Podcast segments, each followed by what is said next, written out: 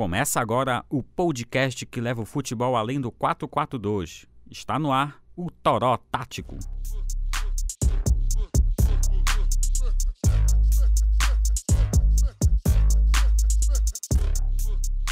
Fala galera! Vamos começar mais um podcast e vamos falar sobre Parazão, dos parentes na Copa do Brasil e do Repar 646. Eu sou o Nixon Melo e quem me acompanha nesse papo é o Alessandro Amorim. Fala amigos, a gente vai falar mais do clássico, Copa do Brasil, muita coisa.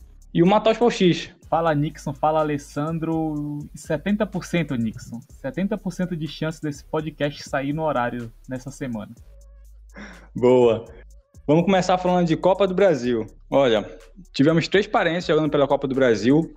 O único que sobreviveu foi o Bragantino, que venceu o Azerapiraca por 1 a 0. Rafinha fez o gol da classificação do Braga. O resultado é histórico para o Bragantino. O time se classificou para a segunda fase da, da competição, logo na primeira vez que participa da Copa do Brasil. O próximo adversário do clube de Bragança vai ser o Aparecidense, time que eliminou a Ponte Preta. Na segunda fase, vai ser novamente jogo único e mais uma vez em Bragança. E, Nixon, só uma coisa aqui que pode mudar esse resultado, né? Porque teve aquele negócio lá no STJD, então a Aparecidense se passou, mas aí a Ponte Preta pode acabar ganhando no tapetão essa vaga aí, então ainda não está definido completamente essa história do, do Bragantino. Isso mesmo.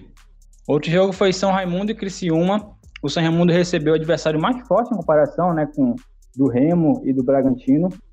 O Criciúma não teve muita dificuldade para superar o Pantera e marcou um gol em cada tempo. Daniel Costa em cobrança de pênalti aos 22 minutos e Julimar aos 15 da segunda etapa a determinar a vitória do Tigre. O time santarena não conseguiu vencer nesse ano, são cinco derrotas e um empate, sofreu 11 gols e marcou apenas 3 pontos. Complicada a situação do São Raimundo, né? O São Raimundo tá numa péssima fase realmente, acho que pelo que eu lembro, assim, a pior fase do time nos últimos anos. E o pior é que a gente não vê perspectiva de mudança, né? Esse resultado era esperado, mas é, entra nesse bolo de derrotas do São Raimundo aí. E são cinco derrotas seguidas, né? Porque ele estreou empatando com Águia no Campeonato Paraense. Então tá muito complicada a situação do São Raimundo. E a questão é ver se como esse time vai melhorar. Já fez contratações, já fez, já dispensou, já trocou de treinador, mas a gente ainda não viu essa melhora em campo. Seguindo aqui com o Remo, que foi a grande decepção. Ninguém esperava que o Remo perdesse nessa fase. O Serra é um time com pouquíssima expressão, não vem de bons resultados, mas mesmo assim venceu o Remo por 1 a 0. Rael marcou o único gol da partida e levou o time capixaba para a segunda fase. É apenas, é apenas a segunda vez na história que um time capixaba avança assim. O gol saiu aos 5 da segunda etapa. Aí teve o problema do Robson, né, que foi expulso logo no primeiro minuto do primeiro do segundo tempo, um pouco um pouco antes do gol do Serra, né, que foi aos 5. Complicado, né, porque o Remo ninguém esperava isso e essa expulsão atrapalhou muito, né? É, atrapalhou muito. É... A gente vai falar depois do clássico também, é um, é um fator que a expulsão atrapalhou essa questão numérica do Remo, que a gente exaltou nos textos. É, que é a superioridade né? numérica, para trabalhar, né, pra, pra, roubar a bola, essas coisas. Então, tu já tem um, um, volante ali que, que fica ali na frente da zaga, recupera a bola, protege. Então, tu perder já um cara desse já, já, já mata a, a estratégia do time. E o, o Serra tava, tava até atacando bastante o Remo. O Remo botou uma estratégia mais reativa. A gente sabe que vem sendo adotada nessa temporada, mas é, tu já perdeu um cara ali mais defensivo já atrapalha, então é complicado essa questão psicológica. Né? Então a gente pode, pode comentar mais no, quando a gente falar do clássico. Isso, a gente vai tocar mais nesse assunto, sim. Olha, se classificar para a segunda fase, além de avançar no campeonato, significa contar ou não com 625 mil reais na conta bancária, valor que o Bragantino faturou com a classificação e que o Remo e o São Remo deixaram de ganhar essa quantia é justamente o valor estipulado ali pelo Remo para terminar ali a obra do, do Baenão, né? A gente sabe que é extremamente difícil um time daqui chegar nas fases finais do torneio, só que esse aspecto do bônus por avançar de fase interessa muito para qualquer time. Também por isso era muito importante que o Remo avançasse. Era um adversário acessível. O caso do São Remo é um pouco diferente, porque o Criciúma é um time que ele está na Série B, então era mais forte. Era, a gente sabe também a situação do São Raimundo hoje em dia, e o Pantera já vem jogando mal muito, muito, muito tempo aí. Acho que é o pior time do Parazão, né? Depois a gente pode falar mais disso, era meio que esperado. Falar um pouquinho do regulamento. Essa é primeira fase do campeonato disputada em jogo único. O melhor colocado no ranking da CBF, dito pior, e tem a vantagem do empate. Um exemplo, o Asa, que é está melhor colocado que o Bragantino, né, no ranking da CBF, jogou aqui contra o Bragantino e podia empatar. Não foi o que aconteceu, né? Bastava, bastava um empate para o Asa para ele avançar de fase. Na segunda fase, um, sorteio define o mando de campo e a decisão da vaga será decidida nos pênaltis em caso de empate. Lembrando que o Paysandu só entra na quarta fase da competição, que é equivalente às oitavas de final, e é meio que a recompensa, né, por ter vencido a Copa, Copa Verde ano passado aí. Prometeram Sul-Americana. E nisso colocaram... esse, esse, dinheiro é tão importante, principalmente para os times das divisões mais, mais baixas, que no ano passado o Ferroviário do Ceará avançou até a quarta fase da Copa do Brasil, chegou muito longe, ganhou muito dinheiro e acabou sendo campeão da Série D muito por conta desse dinheiro que o time teve aí. Claro que teve investimento, teve a manutenção da, da base, o Edson Carius jogou muito, ainda tá jogando até hoje, mas esse dinheiro ajudou muito o Ferroviário a ser campeão da Série D, conseguir uma boa campanha. Então, é uma coisa que realmente faz a diferença, principalmente nas divisões mais baixas para um Cruzeiro, para um Flamengo, esse dinheiro aí não faria tanta diferença, mas para o Bragantino, para o Remo, para o Paysandu, em 2019 faz sim. E Remo, São Raimundo deixaram de pegar ali, não sei, talvez um salário de um ou dois meses, pelo menos, só Isso, avançando dessa primeira exato. fase aí. Às vezes é maior, dá duas vezes a folha salarial, né, dos nossos times maiores daqui. Sim, sim, às vezes é o. É, principalmente no início, né, que é estadual, que normalmente os times fazem as folhas mais baixas esse dinheiro, acho que, dependendo do investimento, pagaria até uns três meses de salário, que a gente sabe que é algo uhum. muito importante. É, muito da gente do meio futebolístico fala que o melhor investimento é manter o salário em dia, né? Que o cara vai ter ali o foco, vai ter o vai saber que vai ganhar o dinheiro e que a gente viu que isso foi muito problemático, principalmente no Remo, que a gente viu recentemente, mas no Paysandu a gente já tá vendo que as finanças não estão tão boas quanto antigamente também. Então, o Paysandu pegar esse dinheiro lá na frente. Por isso que eu falo que a Copa Verde não é só o dinheiro ali da, do título, né? O dinheiro que vem da Copa do Brasil do ano, do ano posterior. E é esse dinheiro que deve fazer a diferença para o Paysandu manter as finanças mais equilibradas, principalmente lá para o início da Série C. Eu não gosto de falar essas coisas porque parece que no futebol é tudo 8, 80, mas. Não gosto de falar que é vexame, mas era ali uns 70% de chance do Remo conseguir vocês viam, né? Pegando ali a, a brincadeira do começo, era grande mesmo a chance do Remo ganhar. A gente tem até aqueles potes, né? Eram oito que dividiram os grupos na Copa do Brasil. E claro que isso não mede muito, mas o Remo estava à frente em uns quatro do, do, do Serra, né? Então a gente sabe que não dá nem para comparar né, o tamanho do Remo com o Serra. O que vocês acham disso? É pega mal por, por toda conta dessa do ranking, é, tradição, é, até o próprio regulamento é, condiz que o Remo só precisava um empate para se classificar. Bastava Exato. dar uma segurada, um, um contra-ataque matava o jogo, o Serra tinha que fazer dois gols. Então o próprio regulamento já favorecia mais o, o Remo no jogo. Então é, fica, fica, o, fica aquela coisa do, do vexame de sair na primeira fase é, o Remo já teve algumas situações aí que já, já tinha saído na primeira fase. É, ano retrasado, eu acho. Saiu pro Brusque. Já tinha abrido, aberto o placar. E levou a virada do Brusque. Foi eliminado na primeira fase. Naquela, época do Josué Teixeira. Então, é, naquela época já tinha sido. A repercussão já tinha sido bem negativa. Então, agora que foi o começo de trabalho, é, já fica aquela pressão pro Netão que influenciou no clássico. Já. É, e o Netão falava justamente disso, né? Desses outros jogos e do clássico. Falava muito do, do ano passado, né? Que o Remo engatou quatro resultados positivos contra o Paysandu. Se falava muito isso e quase que se manteram só nisso, né? Só falaram disso e quase que o time cai. Não prestaram muita atenção nos outros jogos. E teve até uma preparação melhor para esse jogo, né? Até para alguns jogadores ali contra o Independente teve todo o planejamento é, da semana, poupar jogadores do Independente, é, também é um time mais misto contra a Copa do Brasil, já é, priorizando esses dois jogos, o Serra e o, o do Paysandu. É, uhum. Contra o Serra tinha ali o Henrique, o Gustavo, tinha o Robson, Mimica, Vinícius, tinha alguns titulares. Não foi um time todo remendado. Foi, foi pensado a, semana toda. O jogo contra a Copa do, contra o Serra e contra o Paysandu, que foi o time mais inteiro. O Serra já não vinha um bom momento né, no estadual, não havia vencido em casa ainda. Ele tinha uma vitória, mas tinha sido fora de casa.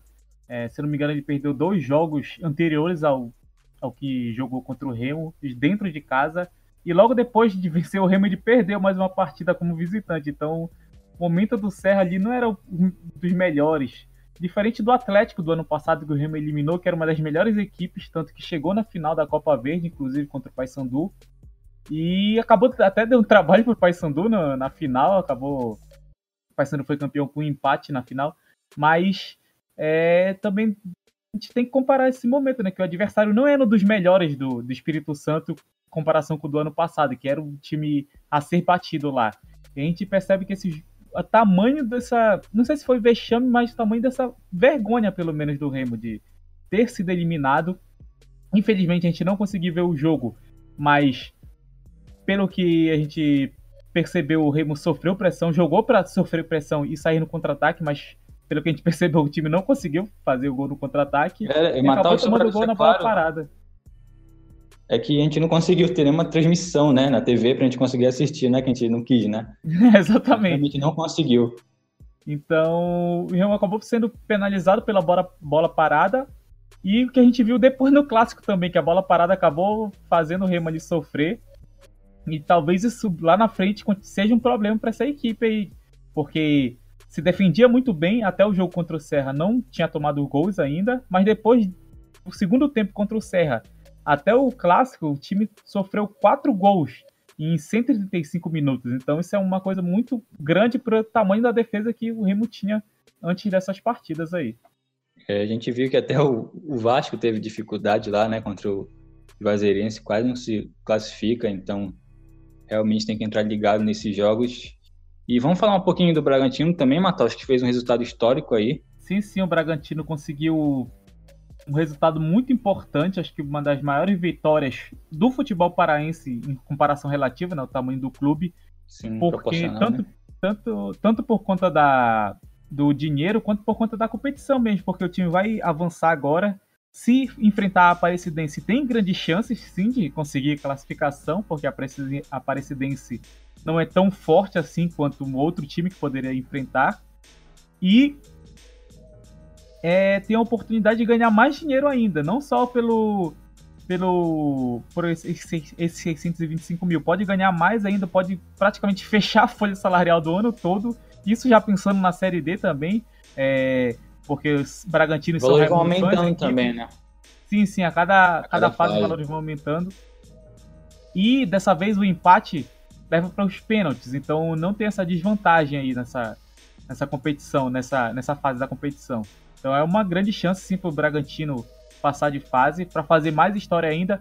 Esse, nesse jogo contra o Asa, o time foi um jogo bem equilibrado. É, o Luquinha acabou decidindo ali num, num chute muito feliz dele, acredito que foi muito bom o chute e acabou sendo no Marcão, né, que tinha passado pelo Paysandu, o Marcão que tinha sofrido alguns gols de, de chute de longa distância, assim, acabou sofrendo mais um aqui no Pará. E esse time do Asa também tinha o Betinho, atacante, que chegou a jogar no Independente, que passou pelo Paysandu anteriormente. Então, o time do Asa não era um time tão fraco assim. É um time de Série D, mas não era tão fraco, não era um time tão próximo do nível do Bragantino. Tinha nomes interessantes ali, mas acabou que o Bragantino conseguiu se impor. O jogo que o Agnaldo colocou de pressão, de empurrar o adversário, de controlar a posse, apareceu novamente.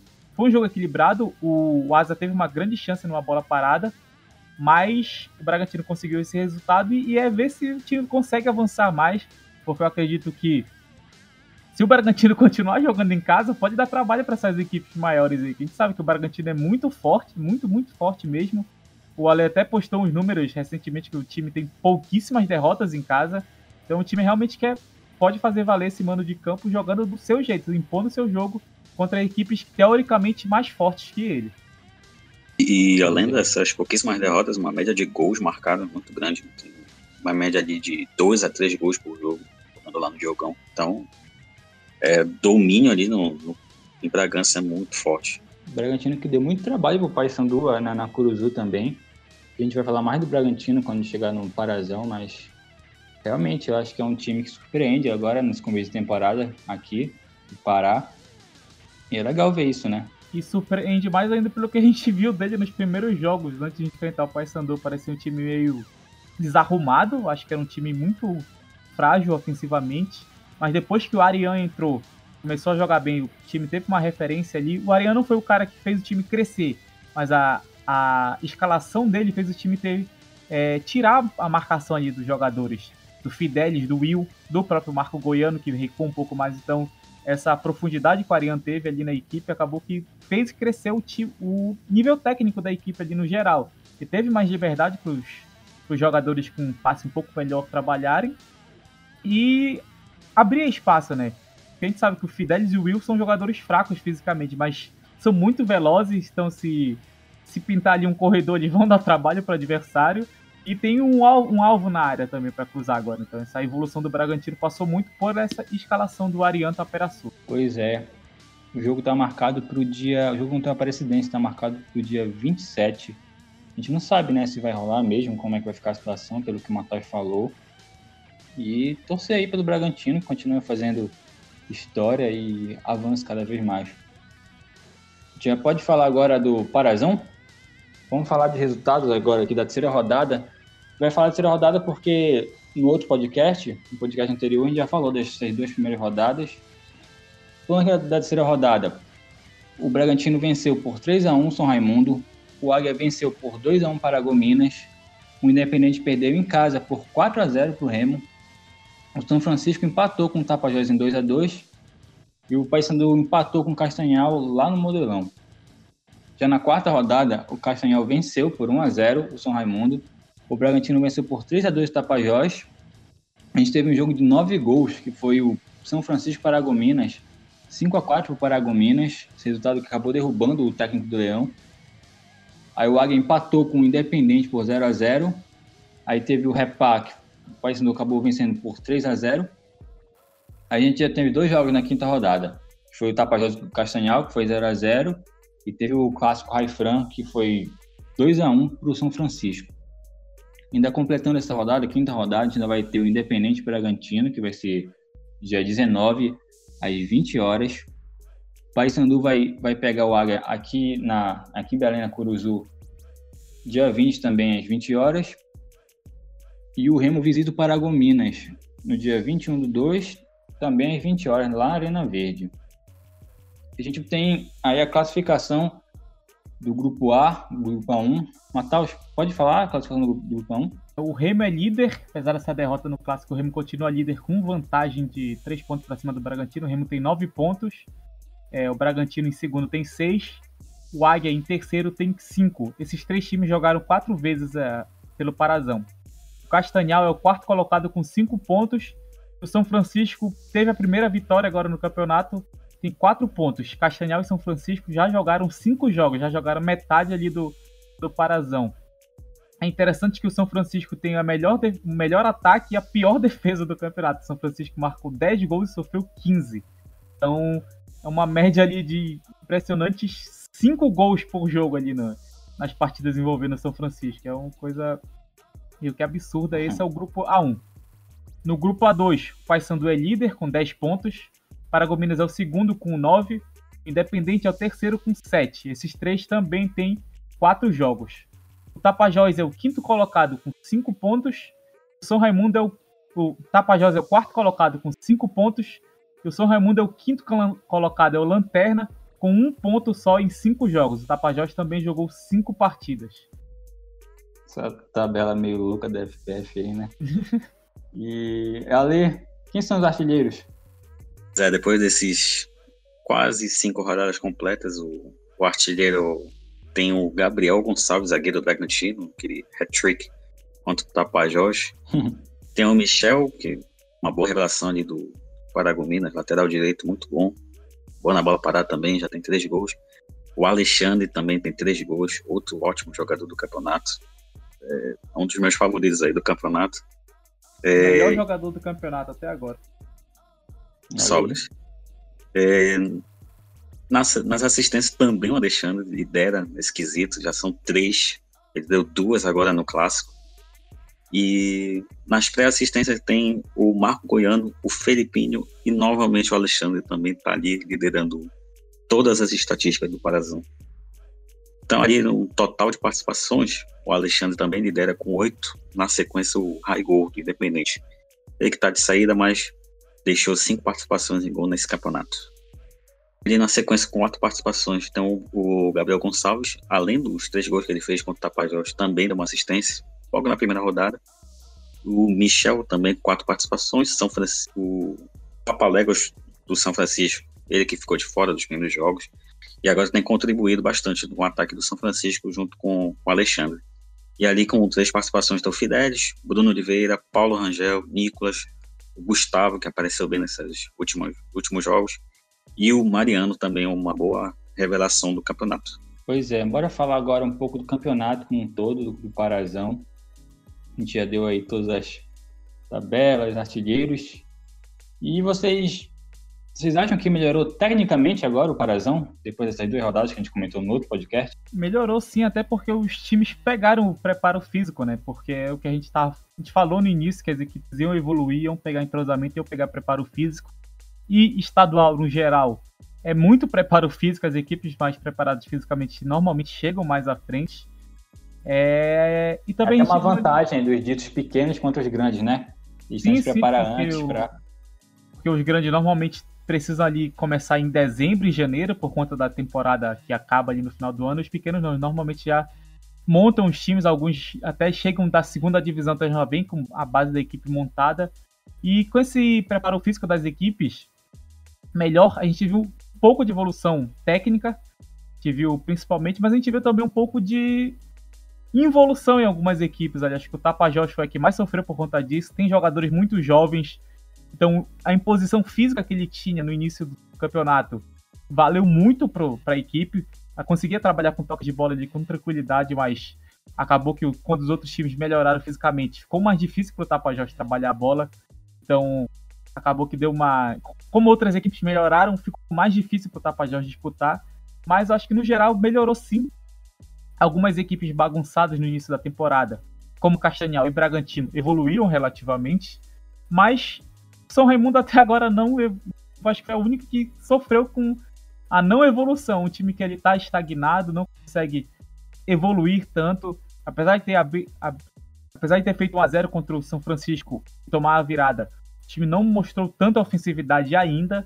Então acho que tá, as equipes estão ali numa média com São, São Raimundo um pouco abaixo são Francisco ali em evolução, mas essas duas equipes acho que foram aqui mais que menos evoluíram no campeonato. Mas o São Francisco é que está a caminho disso, enquanto eu vejo o São Raimundo um pouco distante ainda. Acho que falta o São Raimundo entrar no campeonato e já é hora, né? Porque já está na metade do campeonato, o São Raimundo, se ele não entrar agora, não vai conseguir escapar do rebaixamento ali. É, também concordo. É, a gente viu naquele início já as equipes, as equipes, quando chegavam no segundo tempo ali, uns 15, 20 minutos, é, por exemplo, o Águia, o próprio, próprio Bragantino, não, Bragantino não, o Águia, o São Raimundo, São Francisco, dava aquela pregada fisicamente. Tivia é, cansando ali os jogadores na, na, transição defensiva já pecando ali, dando aquela pesada. Então, é, a parte física melhorou, consequentemente a técnica, a tática, tudo, todo esse, todos os outros quesitos melhoram. É, o Matos falou do, do, São Francisco, acho que é uma equipe assim que está evoluindo ah, nitidamente. É, no, aqueles, naqueles primeiros contra o Paysandu, principalmente, sofreu muito ali né, com os volantes. acho que no outro jogo contra o Independente também sofreu com aquele ataque rápido do Independente. É, a gente alertou naquele primeiro podcast, tem muitos jogadores de talento ali. Tem o Alexandre que é, é acima da média do campeonato, tem Pati, tem o Papaléguas que entrou bem também.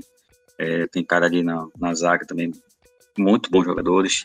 É, então era, era questão de tempo do, do time dar uma engrenada. Eu acho que agora com o Júlio Amorim, que ele já tinha mostrado um trabalho ano passado com o Independente bom, um Pinheirense, uma mostra ali de futebol mais ofensivo. Então eu acho que era o que precisava ali para dar uma casada com o elenco, com a proposta que tinha de jogadores mais talentosos ofensivos e dar uma é, dar uma evoluída nesse setor ofensivo, que eu acho que é o mais forte ali do, do elenco. A gente vai falar aqui, fala, vai começar com o Águia. O Águia tem alguns problemas ofensivos que continuam, e a tendência é ser o pior ataque junto com o Castanhal e o Raimundo. É isso mesmo? É, o time ainda depende muito ali do Júnior Rato, porque ele é um cara muito físico, né? Então ele é um cara que é muito acionado ali em velocidade, mas depende muito dele ainda, um cara que é um time pobre ofensivamente, não conseguiu mostrar, não conseguiu ter criatividade ali. Tanto que o Águia tem um, um dos piores ataques, só não é pior do que o do São Raimundo, né? Que o Águia. Só não é pior do que o do Castanhal, na verdade. Que o Águia tem três gols junto com o São Raimundo. As equipes têm um segundo pior ataque. O Castanhal tem dois gols só, os dois do Abuda, então é um time que depende ainda mais da ofensividade, mas o Águia é um time muito fraco ofensivamente, mas não mostrou tantos problemas defensivos. É um time que joga mais recuado, consegue ali fechar o campo de defesa, consegue fechar ali a zona do funil na frente da área, mas não consegue atacar o adversário, não consegue transformar esse, essa consistência defensiva em espaços para atacar. E acho que esse é o principal fator que pode tirar o Águia ali da classificação. Eu acho que o Águia, para ser rebaixado, teria que se esforçar muito, porque Castanhal e São Francisco estão abaixo dele. Mas tem que tomar cuidado. Se ficar nessa de empatar, sem fazer gols, ficar sempre no 0 a 0 enquanto São Francisco cada vez faz mais gols, pode levar muito, mas cada vez faz mais gols. E o Castanhal é um time ali que pode surpreender, tem, tem, ainda tem evoluir. Acho que o Águia é um time que precisa melhorar assim, essa questão ofensiva, senão vai ter trabalho lá na frente. É, o Águia tem cinco pontos, está ali atrás do Bragantino, que tem seis. Beleza, vamos falar do Bragantino que conseguiu crescer no campeonato e o Fidelis vem sendo uma peça muito importante. A gente já falou, né? Conseguiu avançar na Copa do Brasil. E a melhor surpresa até aqui, né? Eu lembro que nas primeiras rodadas a gente até falava, né? Que não estava muito bem. A gente esperava até talvez um placar mais elástico contra o Paysandu na segunda rodada. E não foi aconteceu. O Bragantino, eu vi que até jogou um pouco melhor, mesmo com o Paysandu vencendo, e depois vem conseguindo bons resultados que a gente pode falar dessa surpresa aí? Pois é, a gente falava internamente na primeira rodada, logo quando o Bragantino jogou contra o Paraguai, como pressionando negativamente, é, ofensivamente, defensivamente. Era um, era um negócio assim de caramba, o time que mostrou tanto no passado, assim, logo na primeira rodada já preocupar, mas acho que a evolução foi. Pois é, a evolução do Bragantino ali, com, como o Mata já tinha falado, a escalação ali do Ariano Taperaçu, deu uma profundidade melhor. Próprio, e a própria escalação dele é, potencializou o jogo do, do Fidelis, do próprio Will. Will que não é, é mais jogador, mais. É, não digo defensivo, mas ele ajuda ali na recomposição, ele vai e volta ao box to box ali, mas é, no jogo lateral do Bragantino tem o Capanema jogando bem. O Will é o cara para carregar a bola e tocar para quem sabe, sabe finalizar, sabe dar o passe ali, né? Ele é o cara que é pra tirar é, da, da, pressão do campo de defesa, basicamente. Eu acho ele muito importante nesse time do Bragantino. O Paulo de Tasso também jogando muita bola. O Keoma, ele perdeu espaço, mas ele tem entrado bem também nos jogos, bacana. Então, é um time que tem, tem talento e tem é, tempo de trabalho. Tu, é, muitos jogadores já, já eram da temporada passada. O próprio o, Paulo de Tássio, o Keoma, a dupla de zaga, o, e alguns jogadores que estão é, ali no banco de reservas, então é, tem o, o, trabalho do ano passado já para pensar nessa Série D e algumas contratações que estão dando certo por enquanto, que é o caso do Marco Iano, Will, o Fidelis. Então é um time que é, acho que pode, pode entrar forte na, na Série D, inclusive. E o Castanhal, que evoluiu daquele time tenebroso, mas ainda corre risco de rebaixamento. A gente pode falar também do Castanhal. O Castanhal é um time que, como eu falei, fez poucos gols, pouquíssimos gols, foi o pior ataque da competição. É, nas primeiras rodadas era um time muito perdido, sofreu muito contra o Paragominas, principalmente no primeiro tempo ali, mas deu uma evoluída. É, ele conseguiu ali fazer o Dadá jogar melhor, o Dadá que é um cara com boa técnica no Campeonato Paraense, jogou melhor. Contra o Paysandu, acho que ele foi um dos melhores jogadores ali em campo. Um cara que é um volante que consegue carregar a bola, consegue construir, consegue trabalhar o jogo. É, mas aquilo também é falta de nível técnico mesmo. Contra o, contra o Paysandu, o time teve condições de vencer. Teve finalização com o Romarinho, teve chances com a Buda, mas faltou aquela toque final ali, aquela qualidade final para o time conseguir ganhar. E eu acho que isso é o principal fator desse Castanhal. Porque quando o time estava totalmente bagunçado, o nível técnico piorava essa situação. A gente viu o Dudu, principalmente quando o Paragominas, o Dudu ficava isolado ali atrás, todo mundo ia para frente, parecia aqueles times de pelado em final de jogo, e tá todo mundo no ataque e só fica um cara ali atrás, vai ser isso. O Castanhal estava no início do primeiro tempo ainda. Mas depois que arrumou, conseguiu dar trabalho pro, pro Dadá, conseguiu dar espaço pro Dadá trabalhar, conseguiu acionar os pontas em velocidade, conseguiu liberar os laterais. O Magnum, um lateral direito muito bom, que ataca bem, conseguiu se organizar, o time melhorou no geral, mas ainda falta aquela questão, aquela questão técnica mesmo. É um, é um time que não tem tantos tanto individualismo assim para carregar. Como a gente citou o Alexandre do São Francisco, é, o Fidelis do Bragantino, que é um jogador muito importante, ele a priori ele parece aqueles velocistas comuns, mas ele consegue dar passes, ele já, deu assistências. A assistência pro gol do Luquinha contra o Asa foi do Fidelis, então ele é um cara que participa bastante do ataque, não só pelos lados, tá? participa também por dentro. A gente não vê um cara assim no Castanhal, acho que falta isso, o Castanhal evoluir de fato, para chegar no nível, no patamar maior, de brigar ali, por exemplo. Hoje eu não vejo um Castanhal no nível de brigar com o Remo numa possível semifinal de Campeonato Paraense. Mas ele está mais próximo ali do rebaixamento. Eu acho que se continuar nessa, nesse nível aí, Castanhal e São Francisco, com o Águia um pouquinho à frente, vão ser os times ali que vão brigar contra o rebaixamento para a segundinha do Campeonato Paraense. Falo para Paragominas agora que, com mesmo com a, a perda de peças, conseguiu mostrar aquele ataque forte né, e intenso é, o Paragominas continua naquele time ali com uma marcação mais pegada, um time mais ofensivo, uma marcação realmente pressão no campo adversário. Perdeu alguns jogadores, como o Lincoln, o volante Lincoln, e o João Neto, mas conseguiu ali manter o ritmo. Apesar de ter perdido para o Águia, conseguiu vencer o São Francisco por 5 a 4 mas chegou a abrir 4 a 1 se não me engano. Fora de casa. Isso mostrou ali que o time estava ali fazendo aquela pressão, conseguia roubar a bola, conseguia colocar seu ritmo de jogo intenso para cima do adversário. O adversário, se não acompanhasse o ritmo, poderia sofrer como o São Francisco sofreu. Mas mostrou problemas defensivos, sofreu com as bolas paradas e os cruzamentos do Alexandre. Então é um time que conseguiu manter sua força ofensiva, mas defensivamente não se mostrou tão bem. Nos últimos dois jogos, o Paragominas sofreu seis gols. Isso é muita coisa. Três gols por jogo, praticamente.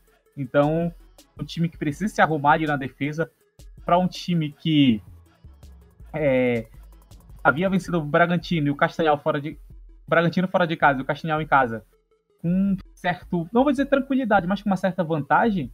É, sofrer gols assim mostrou ali que o time sofreu uma queda defensiva, mas conseguiu manter aquele ritmo. Eu acho que esse é o diferencial do Paracominas, essa intensidade, essa maneira de jogar. A questão é física, se o time vai aguentar jogar assim. Inclusive, a gente falou disso no início do, no podcast anterior, se o Paragominas vai conseguir jogar dessa maneira o campeonato todo.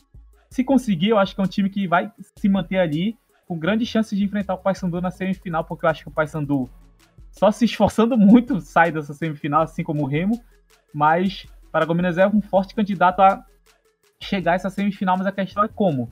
Ele vai manter esse ritmo intenso, com qualidade, ou se vai trocar a forma de jogar para segurar um pouco ali para as rodadas finais, ou se vai realmente aguentar é, essa forma de jogar até o final do estadual. Pois é, falando agora do Independente, que já não conta mais com o Raigol, que nas nossas contas aqui tem cinco participações em gols. O Raigol foi pro, pro Altos, o time não conseguiu mais marcar sem ele. São dois jogos sem balançar as redes. O saudade dele aí, Matheus. Cara, ele foi um jogador muito importante nesse início de ano do Independente. É, ele continua tendo 100% de participação nos gols do Independente, mesmo fora, porque uhum. o time não fez mais gol. E a gente viu contra o Remo que ele meio que foi engolido ali pela defesa, jogando por dentro, mas conseguiu atacar bem pelos lados. Acho que, inclusive, o Ronael sofreu muito com ele ali pela esquerda. Então, o Ale que viu mais do Raigol nesse jogo, é, do Independente no geral, a gente pode falar que o time se jogou muito. Acho que esse jogo contra o Remo foi o que é o Independente se jogou muito ao ataque, jogou com velocidade, com, com intensidade, com é, transição rápida, mas acabou pecando ali na defesa. Ainda tinha um jogador a menos nesse jogo, então para mim foi até surpreendente, independente continuar indo para frente com um jogador a menos, da maneira que foi, por isso tomou quatro gols. Então, um time ali que mostrou um certo, sei, um certo desespero barra desequilíbrio nesse jogo contra o Remo, mas depois ficou no 0 a 0 com, com a Águia fora de casa. É um time ali que eu quero saber como é que esse time vai agora atuar sem o Raigol, porque jogava ali num 4-2-4 com muita velocidade na frente, mas o caça-rato não tem tanta técnica quanto o Raigol. O Mandi também não tem tanta velocidade quanto o Raigol, então não tem um substituto ideal para ele ali. Mas tem peças ali interessantes que eu acho que seriam para o time se arrumar ofensivamente.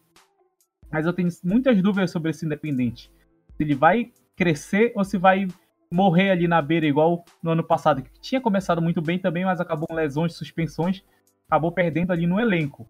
E essa questão de elenco do Independente, eu acredito que pode acabar prejudicando a equipe no final das contas novamente.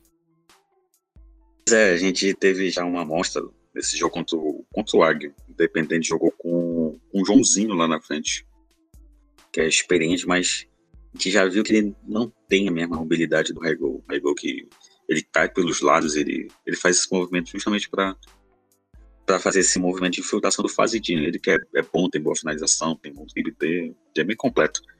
Então, o Joãozinho ficaria mais fixo e acaba é, deixando o time do Independente mais, mais estático. Então, acho que o Raigol é, é, é, acaba perdendo muito isso, independente essa mobilidade, velocidade.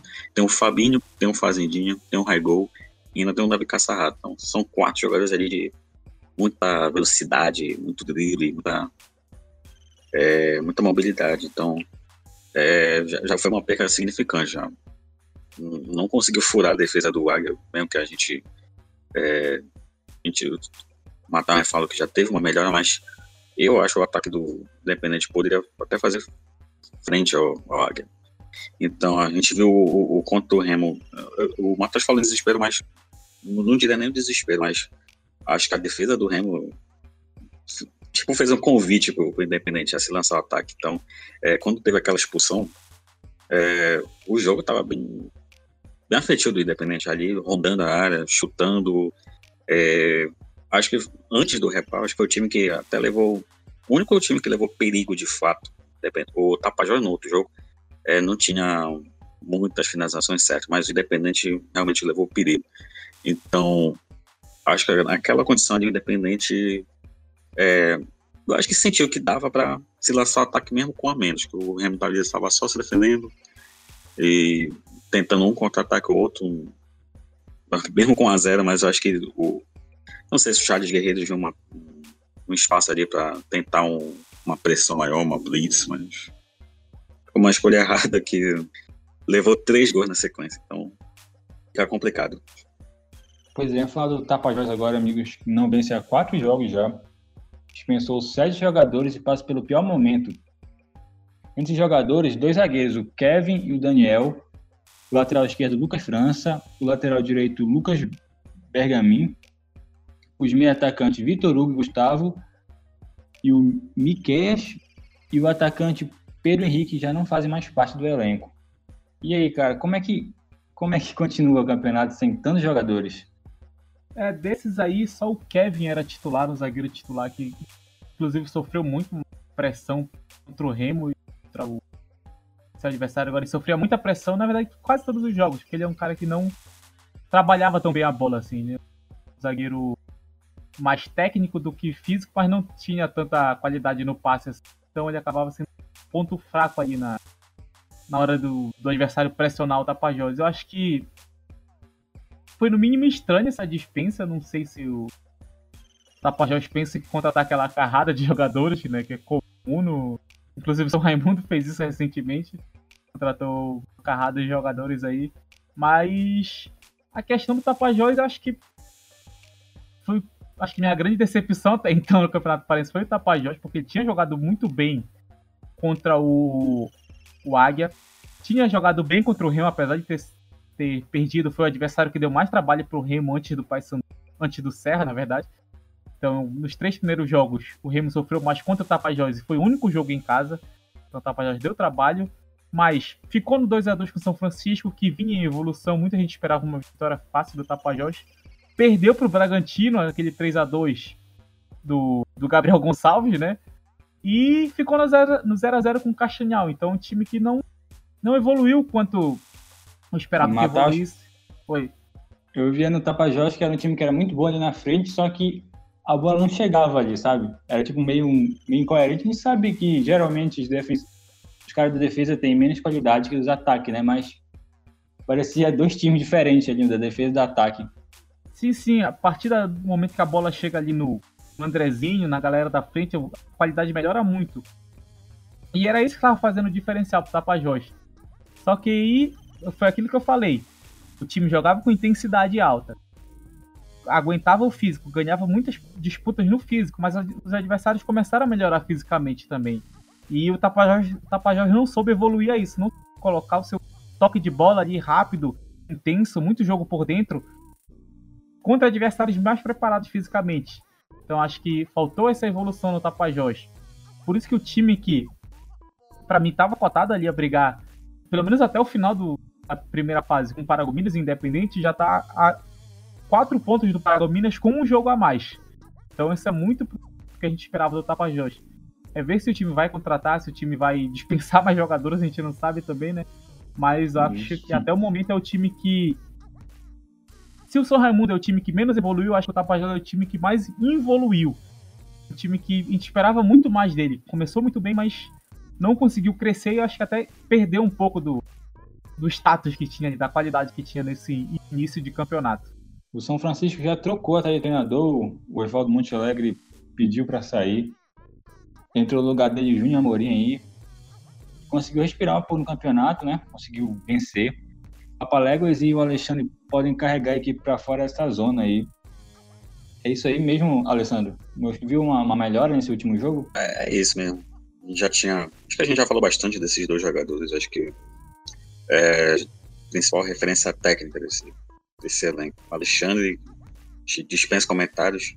e já trouxe os números dele, né, de todos os quesitos de estatísticas. Papaléguas perdeu os primeiros jogos, mas agora, agora que entrou, ganhou um poder de fogo maior ali no ataque. Antes era o Tavinho, é, trio de meias mais técnico, agora ganhou o Papaléguas, acho que é, ganhou esse poder de fogo que precisava o time de São Francisco. Os últimos jogos foram seis gols marcados. Então, apesar da defesa ter vacilado muito mais, é, o ataque já apresentou melhores. Então, é, passa por esses dois mesmo. A, uma tentativa ali de tentar brigar por semifinal ou, ou caso a defesa não, não evolua, tentar brigar por pra se safar do rebaixamento. O, o São Francisco uh, ganhou muito com a chegada do Daniel Papaléguas, porque ele é um cara ali que eu acho que faltava. O time jogava ali com o Alexandre, o Wendel e o Tavinho, que eram jogadores. O Alexandre, um cara mais técnico, junto com o Wendel, o Tavinho, um cara mais de velocidade. Mas faltava um cara ali para trabalhar junto com o Pati mais dentro da área. Acho que era isso que faltava para a equipe. Porque Alexandre e o Wendel são jogadores que constroem melhor ali na entrada da área, mas quando a bola chegava na área ficava muito focado no Pati. A instrução basicamente ficava ali no Pati, tentava ganhar de cabeça, abrir espaço para o Tavinho infiltrar, mas o Papalégua chegou, mostrou boa individualidade, ganhou muitas disputas ali driblando o adversário, inclusive fez um gol num contra um, driblou o adversário, cortou para a esquerda e chutou, então um jogador que é muito sabe trabalhar no espaço curto. E isso agregou muito à equipe, porque o Patino ficou sendo mais o ponto principal ali na, no ataque. O Alexandre teve um, um alvo a mais para botar a bola na área. Tem mais um jogador que chegou agora, que foi regularizado agora na verdade, que é o dos artilheiros do Parazão nos últimos anos, que é o Jefferson Monte Alegre. É um jogador que é muito importante é, ver se ele vai evoluir, é, porque ele apareceu muito bem em anos anteriores, mas não evoluiu tanto quanto se esperava. Passou pela Tuna também, não conseguiu mostrar um desempenho bom. Ele estava no futebol europeu, agora não lembro qual, é, qual a equipe, qual país. Mas ele é um cara muito interessante para o nível do Campeonato Paraense, então o time ganha mais esse reforço ofensivo aí. Mas a questão é aquilo que a gente está falando, é a defesa se o Júnior Amorim conseguir arrumar essa defesa, lá na frente tem jogadores muito importantes para o Francisco. É, não vou dizer que o time vai chegar na semifinal, Mas se deixar o São Francisco crescer, se o time conseguir arrumar a defesa, tem condições sim, de chegar, encostar ali na frente, escapar do rebaixamento. Mas é ver como essa defesa vai ser arrumada. Júnior Amorim é um treinador mais ofensivo, mostrou isso no Pinheirense em 2007, mostrou isso no Independente, mas a questão com o principal problema do São Francisco é a defesa agora. E eu quero muito ver como o Júnior Amorim vai arrumar isso. Ele já começou jogando ali, tirando o Wendel Tavinho do time principal, deixando o time ali um pouco mais defensivo, um time um pouco mais recuado, mas tem valores muito interessantes no banco que podem e pode, eu acho que tem condições sim de serem titulares. Eu quero ver como ele vai arrumar isso aí. Se ele conseguir, o São Francisco vai dar muito trabalho para essas equipes do grupo B, né? Porque o time. Os times do grupo A jogam contra os times do grupo B, que na verdade é a 1 e a 2, mas o São Francisco pode ser um adversário incômodo para essas equipes. Aquele jogo fácil que o Paysandu teve na primeira rodada, tenho certeza que não vai ser tão fácil assim nesse, nesse retorno agora que vai ter o Campeonato Paraense. Pois é, o rival São Raimundo também trocou de treinador. O Vladimir pelo Everton Goiano, mas ainda não mostrou evolução. Foi eliminado na Copa do Brasil e segue sem vencer no Parazão. É um empate, quatro derrotas. E é mesmo o pior time ali do campeonato? É, é o pior time. É, a gente já vinha. É, desde a primeira rodada, dando esse alerta de, de problemas ofensivos, de construção de jogada, problema defensivo, na transição, problemas em todos os setores. A gente não viu essa. O time está estagnado ali.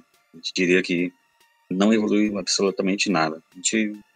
É, a única coisa assim que mudou rele relevantemente foi o posicionamento ali do Guilherme, que era zagueiro, mudou para volante, deu uma, uma proteção melhor, mas é, ofensivamente ainda muito a desejar. Acho que é, fica complicado assim de é, projetar uma melhora, pensar em classificação, é, e, e, o time só tem um ponto. Então lembra muito a campanha do, do Cametá no passado de rebaixamento ali, que demorou para pelo menos pontuar, e quando foi vencer já era muito tarde. Então é, tem essa, essa questão de, de reação no campeonato. Então fica complicado ali de, de aspirar alguma coisa. Três contratações, mas é, é, campeonato curto ali, mais cinco jogos, como é que vai, vai ter tempo desses reforços darem uma engrenada? Já é pensando uma, na Série D mais tarde, então esse questionamento aí. Bom, agora bora falar do Repá, Repá de número 746, que foi decidido debaixo de muita chuva no Mangueirão, pela quarta rodada do Paraná 2019. O Paysandu venceu o Remo por 3 a 0 e quebrou um tabu que já durava quatro jogos. Rafael Jensen contra Paulo Rangel e Nicolas marcaram os gols da vitória bicolor. O clássico não foi dos melhores jogos, falando do nível técnico. A Chuva também teve a passada de culpa nisso. O Remo perdeu os 100% de aproveitamento e agora o Paysandu é o último amigo da competição. Vamos falar um pouquinho do, do jogo no geral. E a gente também pode falar logo da escalação, que já também é uma ação do clássico, né? Falar aqui da escalação dos dois times. O, o Remo entrou em campo com Vinícius no gol. Aí o Djalma lateral, aí Mimica e Rafael Jensen, os zagueiros. Entrou com o Ronael na lateral esquerda. Aí no meio já o Vacaria, Elton e Diego Sodré. E mais à frente, Henrique, Gustavo e David Batista. Já Paysandu entrou em campo com o Mota, o Bruno Oliveira, Mikael, Vitor Oliveira e Bruno Colasso. Aí no meio, o Kaique entrou no lugar do Douglas. O Marcos Antônio, o Leandro Lima, Aí no ataque, Vinícius Leite, Nicolas e Paulo Rangel. Falando logo da escalação, Ale, tu acha que o Netão não fez boas escolhas do jeito que ele entrou com o time? Falando das peças? É, é bom falar com a obra pronta já, né? Mas é, uhum. pensando já é, depois do, do, resultado, a gente fica é, questionando a, a, as entradas ali do Elton, de volante que não tinha vindo bem nos. Jogo contra o Independente não, não tinha entrado muito bem no primeiro tempo. Contra o Tapajós também entrou meio desligado, errando passes. Acho que é a maior bronca da torcida, essas passes fáceis que ele erra ali de, de 5, 10 metros. Então, é, tecnicamente ele sofre um pouquinho, mas fisicamente ele dá conta. Mas Acho que é mais a parte técnica, de saída de bola, de é, um passe ali que desafoga. É, o Diogo Sodré, é, ele jogou de volante ali contra o São Raimundo. Eu achei que ele tinha jogado muito bem ali, desafogando, tirando o time da pressão, distribuindo. É, então, ali, ele jogando como meia, pode ser que seja um posicionamento secundário. Acho, acho que ele joga mais recuado, fazendo essa distribuição de bola que o Elton não fez nesses últimos jogos. Então, Diogo Sodelli como o meia central, hum, depois da expulsão, principalmente, eu acho que ele acabou a, a função dele no jogo, porque ele tinha que fazer a, a pressão inicial e ainda tinha que voltar para armar o time. Então, ficou complicado ali que não é um jogador assim tão físico de ir lá e voltar, ir lá e voltar. Então, acho que ficou é, complicado nesse sentido. Mas de resto, acho que é o que tinha de melhor ali pro Remo. Pode se questionar ali as opções na lateral esquerda, o Ronael e o, e o Thiago Félix, que ali que não tem muito ali um, muitas opções de onde tirar. Mas o ataque é, é, isso mesmo. Henrique, Gustavo Ramos e David Batista. É, só pra galera imaginar que o melhor de como o Remo tava, né? Foi uma espécie ali de 4-2-3-1, 4-1-4-1. Acho que os dois times entraram muito parecidos, né? Mudando ali com a movimentação dos jogadores e tal. Aí a linha de defesa, né, com Djalma Mick, Jansen Ronael formando ali. Vacarei e o Elton mais à frente um pouco. E o Sodré jogando como um meia ali, quase um. Quase um segundo atacante, quase um jogador flutuando atrás ali do David Batista. E voltando muito para trazer a bola, então ele é um cara que se movimentava muito ali verticalmente. O Henrique e o Gustavo abertos e o David como referência até o momento que foi expulso, né? Depois, que aí acabou toda essa estratégia do Remo aí. Acabou o jogo por Sodré, né, praticamente. Então, só pra galera imaginar, eu acho que não era. Se fosse mudar, não seria muita coisa. Eu concordo com a Léo, acho que o Elton, cara que tava em, em baixa, for fazer um gráfico ali de desempenho dele, o desempenho dele tava caindo. Acho que ele não tava preparado ali pro repar.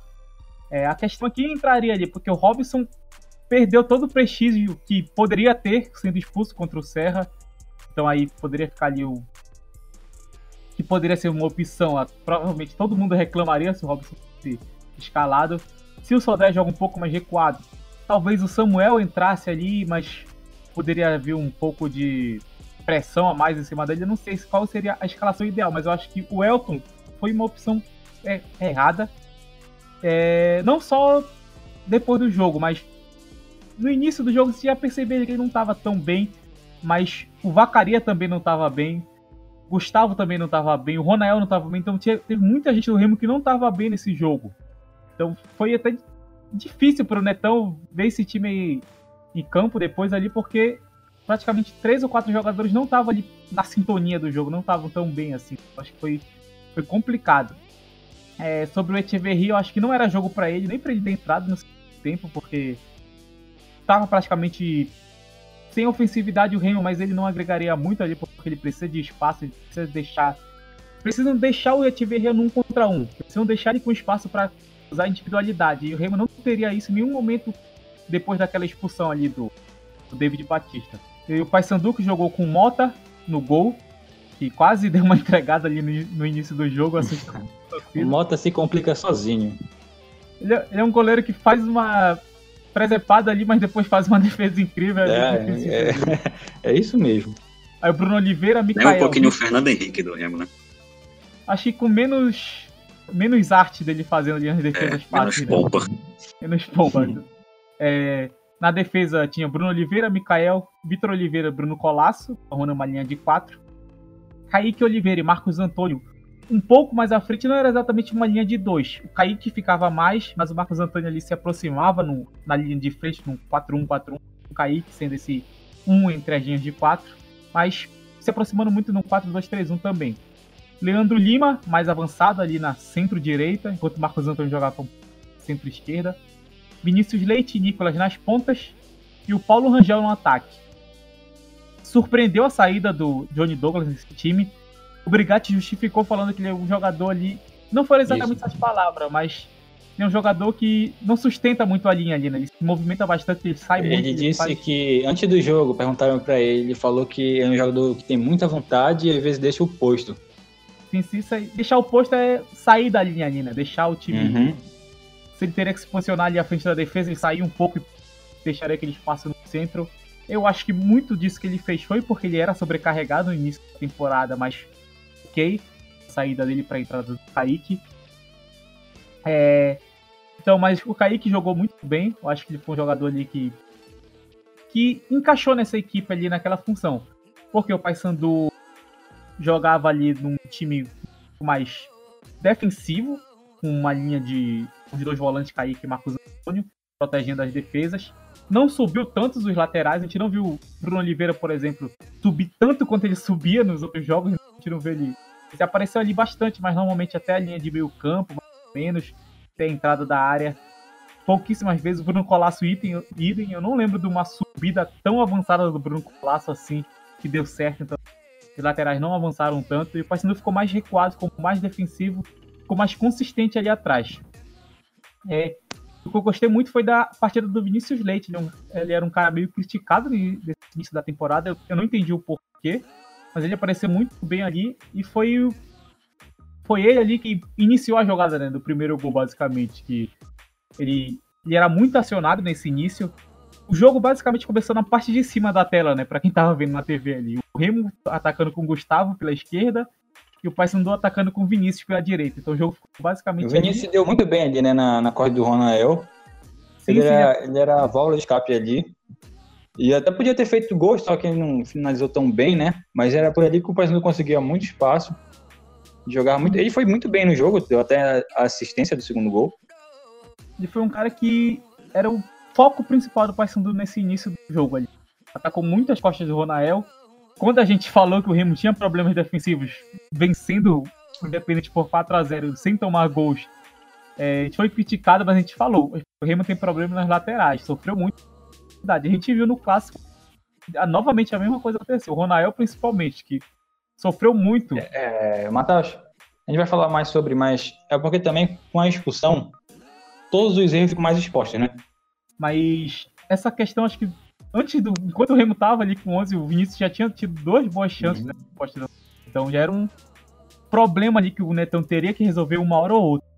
É, e o primeiro gol do Paysandu meio que saiu ali com o início da jogada partindo do Vinícius Leite, né? Que ele recebeu uma dessas bolas, conseguiu aquele escanteio que o, que o Leandro Lima Cruz cobrou, o Kaique cabeceou ali, o Vinícius fez uma boa defesa, mas aí aconteceu aquilo que a gente viu né, na defesa do Remo. Pois é, meio que atrapalharam ali, o, o Kevin tentou intervir, né? Jogar, afastar a bola. A bola acabou batendo no Rafael Jensen e entrou no gol do Remo. Isso aí ocorreu aos 12 minutos. Depois, aos, aos 20, que aconteceu o lance da expulsão, né? Que o, que o David Batista deu o pisão lá, totalmente desnecessário no Leandro Lima. E já tinha e... dado quase um chute na cara do Bruno Colasso, né? Isso. No lance ali. Uhum. Foi um pé alto ali na cara, muito desnecessário. Isso, isso mesmo. E até esse momento da expulsão, como é que vocês viam a partida? Um pouco melhor, pensando tecnicamente. É, o Matheus já tinha falado que alguns jogadores do Remo já estavam muito abaixo. É, próprio, tecnicamente, assim, o Remo tava, tava sofrendo ali para tentar encaixar uma jogada ali lateral. O Gustavo Ramos, que estava caindo pelo lado esquerdo, teve também dificuldade ali com o campo, que estava ali no final, estava meio encharcado. É, ele estava tendo dificuldade de dar uma avançada, tentar um drible, uma jogada individual. Só atrapalhou um pouquinho, mas óbvio que não, não é desculpa para partir da base de algum jogador, mas teve esse fator ali que atrapalhou um pouco.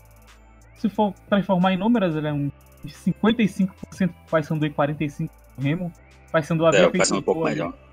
Sim, se o Paysandu estava um pouco melhor, acho que ele estava atacando melhor o Remo e estava se defendendo um pouco melhor também. Então essa vantagem ali é, acho que muito disso passou ali pelo jogo o Elton e o do Vacaria. Porque acho que uma jogada comum do Remo ali, até antes da expulsão. Sodré vinha pegar a bola e tentava partir para o ataque.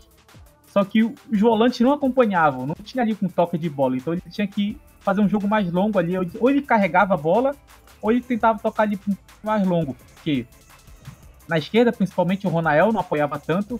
O Djalma, acho que foi o segundo melhor jogador do Remo, apoiou bastante pela direita, mas era insuficiente ali. O Remo já não tinha muitas opções de ataque ali. Muito, ficou muito focado no Gustavo. E foi isso que o Ale falou. O campo estava ruim. O Paysandu bloqueou bem. Acho que o Mikael fez um bom jogo, partida, junto com o Kaique Oliveira ali pela direita, com o Vinícius Leite voltando muito para marcar. É, Vinícius Leite e Gustavo são pontas que voltam bastante, então Vinícius Leite voltava para marcar o Gustavo e o Gustavo voltava para Leite. Mas eu vi como o Paysandu estava um pouco melhor defensivamente. A, o recuo do Vinícius funcionou melhor do que o Gustavo. Isso acabou prejudicando o único ataque que o Remo tinha ali. Enquanto isso, abria esse espaço, o Vinícius Leite jogava nas costas do Ronael, inclusive com lançamentos vindo da defesa do Paysandu, que a gente não tinha visto. Vitor Oliveira deu um ótimo lançamento ali para o Vinícius Leite, que poderia ter feito mais. Eu achei estranho ele não querer carregar a bola, mas acho que ele tava acho com um pouco de medo. do campo molhado também, eu acho que ele foi, foi na segurança, eu acho. Isso que aconteceu. Sim, acho que ele ficou com um pouco de medo de perder a bola, porque em um lance anterior ele já tinha escorregado ali, já tinha meio que uhum. estabanado todo no chão, então acho que ele preferiu finalizar, tentar surpreender o goleiro do Remo Vinícius mas até o momento da expulsão o Paysandu estava um pouco melhor.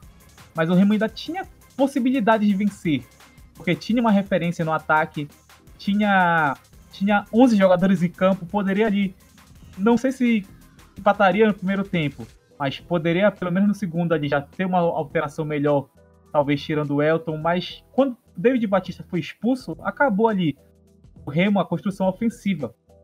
Porque o que, que o Paysandu estava fazendo? O Paysandu fazer uma saída sustentada, que é o quê? Pela direita, o Bruno Oliveira atacava, então o Bruno Colasso ficava. E, e como o Remo tinha três, três atacantes ali, basicamente, mais ponta voltava, ponta ali das, de ataque, então o Remo ficava ali com dois ou três jogadores mais adiantados. O Paysandu tinha quatro ou cinco, com dois zagueiros, o Kaique e o lateral do, do lado oposto. O Paysandu já estava com superioridade numérica. Quando o Remo teve o jogador expulso, acabou essa, essa chance do Remo de pelo menos tentar uma igualdade numérica ali. Porque o Paysandu praticamente tinha. Teve um lance do primeiro tempo que eu realmente fiquei com um pouco de pena ali do Diogo Sodré. Porque ele tá. Tá o Diogo Sodré, o Henrique e o Djalma ali na mesma faixa, mais ou menos. Tem nove jogadores do Paysandu no campo. Como é que o time vai construir sem uma referência, sem, sem tamanha inferioridade numérica? Então, a expulsão do David Batista acabou com as chances do jogo Sodré de fazer um bom jogo ali. É, o time perdeu o jogador de referência, perdeu o jogador de construção que o Diogo Sodré teve que fazer a referência. E o Remo que já estava nervoso, eu não sei porquê, o Vacaria, 20 segundos de jogo, já queria confusão ali para Caio, eu não entendi. É, o Vacaria muito pilhado. É, era um negócio assim estranho. pilhado negativamente, queria confusão, tava aquele clima muito exagerado até. Parecia que o Remo é. tava perdendo de 3 a 0 naquele momento ali, mas tava início de jogo, não tinha acontecido nenhum chute a gol, ele já tava É, e eu não, eu não consigo entender isso porque é o primeiro, eu sei, é clássico, né, obviamente, mas é o primeiro clássico, não é a final. O Remo e o Paysandu estão numa boa relação assim, fora de campo. O, teve até um evento que os dois presidentes foram, então não via para que tanta essa, essa violência e estava meio descontrolado mesmo, principalmente o Vacaria. Eu achei engraçado que depois que o David Batista foi expulso, né? Ou desculpa, que o Mimica saiu lesionado, que, é o, que era o, o capitão do Remo, o Vacaria, que continuou sendo capitão, né? E a gente até discute um pouco desse, desse capitão, do que realmente serve, mas é um cara ali que deveria passar segurança, né? Um cara que tem hierarquia. E realmente, não sei o que está acontecendo com o Remo, é o segundo jogo que um cara vai expulso e complicou muito a, a vida do Remo. O, até o presidente do Remo, Fábio Bentes, falou desse aspecto emocional, que ele falou o seguinte, o jogo de quarta-feira, a eliminação na Copa do Brasil interferiu, interferiu diretamente nisso, no psicológico dos atletas, o que prejudicou. E eu acho também que é uma questão importante, super importante do jogo, né? Que eu acho que deve ser vista, assim. E eu acho que não tinha por que o Remo entrar tão nervoso assim o discurso. Mesmo porque o Paysandu não tava assim também, né? Não tava nesse, nesse ritmo do Remo, assim, nessa mesma linha. Sim, sim, porque o Paysandu, acho que prevendo que o Remo entraria um pouco nervoso, mas certamente não sabia que o time ia entrar assim. Preferiu ele jogar de um jeito mais frio, de um jeito mais concentrado. É, queria deixar o Remo nervoso, mas meio que nem precisou, porque o Remo já entrou ali nervoso. É, a eliminação foi horrível pro Remo, foi, mas tinha passado já. Outro jogo importante era esse contra o Paysandu. O Netão, inclusive, na entrevista antes do jogo para a Cultura, ele falou que traria ele com um time mais é, agressivo, mas pelo que eu conheço dele era para roubar a bola, para ter intensidade, para pressionar o É, adversário, mas não desse jeito. né? também. O Não? Netão não tem aquela característica de aquele cara, aquele técnico que vai pilhar o jogador. Olha, bora, bora pra cima mesmo assim. Não me Pois é, parece, parecia né? ser. Parecia mais uma pilha dos jogadores ali. E eu É. realmente não entendi porque eu não vi provocação antes do jogo. Não vi provocação durante o jogo. Claro que depois os jogadores de começaram a meio que tentar fazer o Remo ficar mais nervoso, mas no momento Uhum. do jogo ali, principalmente no início do jogo, que nem tinha começado, nem todo mundo tinha tocado na bola ainda, já, já tinha ali um certo nervosismo. E E é engraçado também que vários jogadores nunca tinham jogado um, um repá, né? Então não Sim. tinha um histórico assim. Que eu acho que é importante, sim. É, e depois dessa. Que o Remo perdeu o capitão, Mimica, que é o cara mais tranquilo ali. Perdeu o David Batista, que seria a referência. É, praticamente o time ficou descontrolado realmente ali. Pelo menos até o. Acho que o final. Depois da expulsão do David Batista. O segundo gol do Paysandu, que saiu depois em uma ótima jogada do Vinícius Leite. Na verdade, foi uma construção ali boa do Paysandu. O jogo começou. Na, a construção começou na esquerda. O time passou ali pela linha de quatro que era formada pelo, pelas subidas de Marcos Antônio e o recuado do Leandro Lima, fazia ali uma linha de quatro com os laterais. É, o Paysandu começou a jogar na esquerda, passou pelo meio, foi para a direita. O Bruno Oliveira trabalhou muito bem com o Leandro Lima e com o Vinícius Leite. Eles conseguiram dominar o Remo ali naquele momento. O Ronael, coitado, ainda escorregou na hora do, do lance, no mesmo ponto que o Vinícius Leite tinha escorregado antes. O Ronael escorregou, então qualquer chance que ele tinha de pressionar o Vinícius acabou.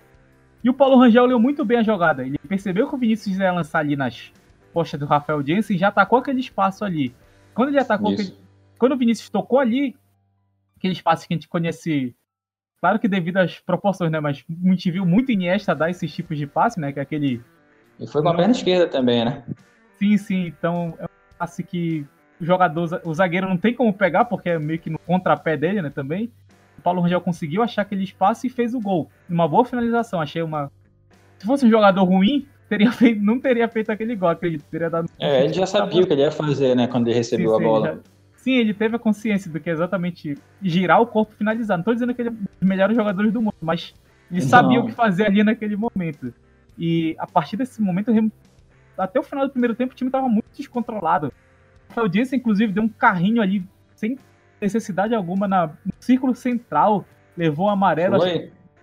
E depois desse lance, o Elton ainda chutou a bola em cima do Leandro Lima, que tava no chão. Sim, sim, ele parecia muito nervoso. Eu não E o Elton tinha feito, ia levar uma falta do, do, do Elton. Eu achei que ele ia marcar a falta do Elton, mas aí chegou o Rafael Jansen e deu aquele carrinho totalmente desnecessário. aspecto emocional do Remo foi muito prejudicial e o Paysandu soube usar isso. O Paysandu entrou mais tranquilo, entrou com foco na construção de usar as costas do Ronael. Fez isso até o final do primeiro tempo, usou as costas do Ronael, até o final do jogo, na verdade. Usou as costas ali do lateral esquerdo, trabalhou com lançamentos, trabalhou com é, jogadas ali, ali de aproximação e toque de bola, principalmente pelo lado direito de ataque. Então o time, o time do Remo estava totalmente fragilizado, estava descontrolado e o Paysandu estava o contrário. Estava ali seguro na defesa, não deixava o Remo ter espaço É. para contra-ataque. Em alguns momentos o Paysandu até adiantou a linha, mas sempre deixando ali um pouco mais de consistência defensiva. E isso resultou num primeiro tempo fácil para o Paysandu. Acho que foi o, O primeiro foi tempo mais construindo, né, o placar. Ele não Sim, foi sim, com, a, foi. com a expulsão do com a expulsão do jogador do Remo, ele não foi pra cima, pra "Ah, vamos fazer quantos gols der, mas foi construindo realmente o placar, tava muito calmo no jogo. É, e foi construindo e o Remo não sabia como responder isso. Acho que o Netão tava torcendo para acabar o primeiro tempo do jeito que tava ali, porque o Remo parecia que não tinha reação. O time não conseguia atacar, não conseguia defender, o jogador É, escorregava, o Paysandu controlava o campo, controlava, controlava na defesa, controlava no ataque, sempre tinha jo- mais jogadores do Paysandu que jogadores do Remo. Então ali foi um primeiro tempo que eu acho que o O- Paysandu poderia ter feito até mais gols, só que ele conseguiu um resultado bom Acho que foi o primeiro tempo mais fácil do Paysandu até então no campeonato. E o pior primeiro tempo que eu já vi do Remo nesse ano. E, e falando rapidamente, Nick, sobre o jogo contra Serra, naqueles 45 minutos finais do Serra, os 45 minutos iniciais do clássico, o Remo teve dois jogadores expulsos, sofreu três gols, algo absurdo para um time que vinha tão bem assim, uhum. principalmente na defesa. O Remo não conseguia chegar com a bola ao ataque, e quando conseguia, os jogadores de ataque muito mal. Acho que os dois pontos foram muito mal, Gustavo e o Henrique. Não conseguiam construir nenhuma jogada. O Remo meio que não tinha alternativa, nem pelo meio nem pelo lado, né, Alisson? É, é, depois da expulsão do, do David Batista, o Sodé ficou muito sacrificado ali na, na referência. E quando ele tinha que voltar, era muito cercado, tinha muita gente do setor, essa superioridade numérica que a gente está falando. E quando tinha essa oportunidade de um contra um, o Gustavo Ramos não levou vantagem, não tinha ninguém ali para jogar com ele. E o Henrique teve algumas oportunidades assim que é, a gente fala que é péssima decisão assim. E, e tinha uma, uma, oportunidade de dar um passe mais é, que a gente vê que tinha condição ali de, de passar para o outro, mas ele preferiu um drible, alguma é, cortar para fora para tentar progredir, mas é sempre uma escolha errada ali. É, acho que tem que se destacar essa, essa questão das decisões erradas do, do Henrique. Ele tem, tem sofrido muito com isso. Não consegue dar a sequência final dali do terço final do, do jogo. E o Henrique é um cara que eu já vi falando que ele é meio previsível, né? A gente já imagina ali mais ou menos principalmente quando ele tá ali mais aberto, é muito difícil ele continuar puxando para a linha de fundo. E normalmente já traz para o meio e isso facilita a marcação. Acho que em um lance ele conseguiu puxar para o meio, poderia ter tocado, mas acabou adiantando mais a bola ali, poderia ter tocado pro Djalma, mas o Djalma acabou ficando impedimento, aí adiantou, adiantou e perdeu a bola. Então, nos poucos espaços que o Remo teve, o time não soube aproveitar. Parece que o que ele faz, ele consegue fazer bem, mas só que ele não consegue pensar direito, assim, no que ele pode fazer. Das decisões, que é muito importante mesmo, que o Alessandro estava falando, em vez de tocar ali, ou então o contrário, né? Precisa pensar mais o jogo ali. É, essa é a questão. E pensar rápido, porque se ele ficar adiantando a bola, uma hora chegam dois, três adversários e roubam a bola. É depois que o Remo voltou, depois que o jogo voltou do intervalo, o Leandro Lima chegou a voltar, mas ele acho que ele sentiu a pancada do David Batista e acabou saindo logo no início, né? Dois minutos. Entrou o Alan ele já é um jogador que né, tem um físico mais, né?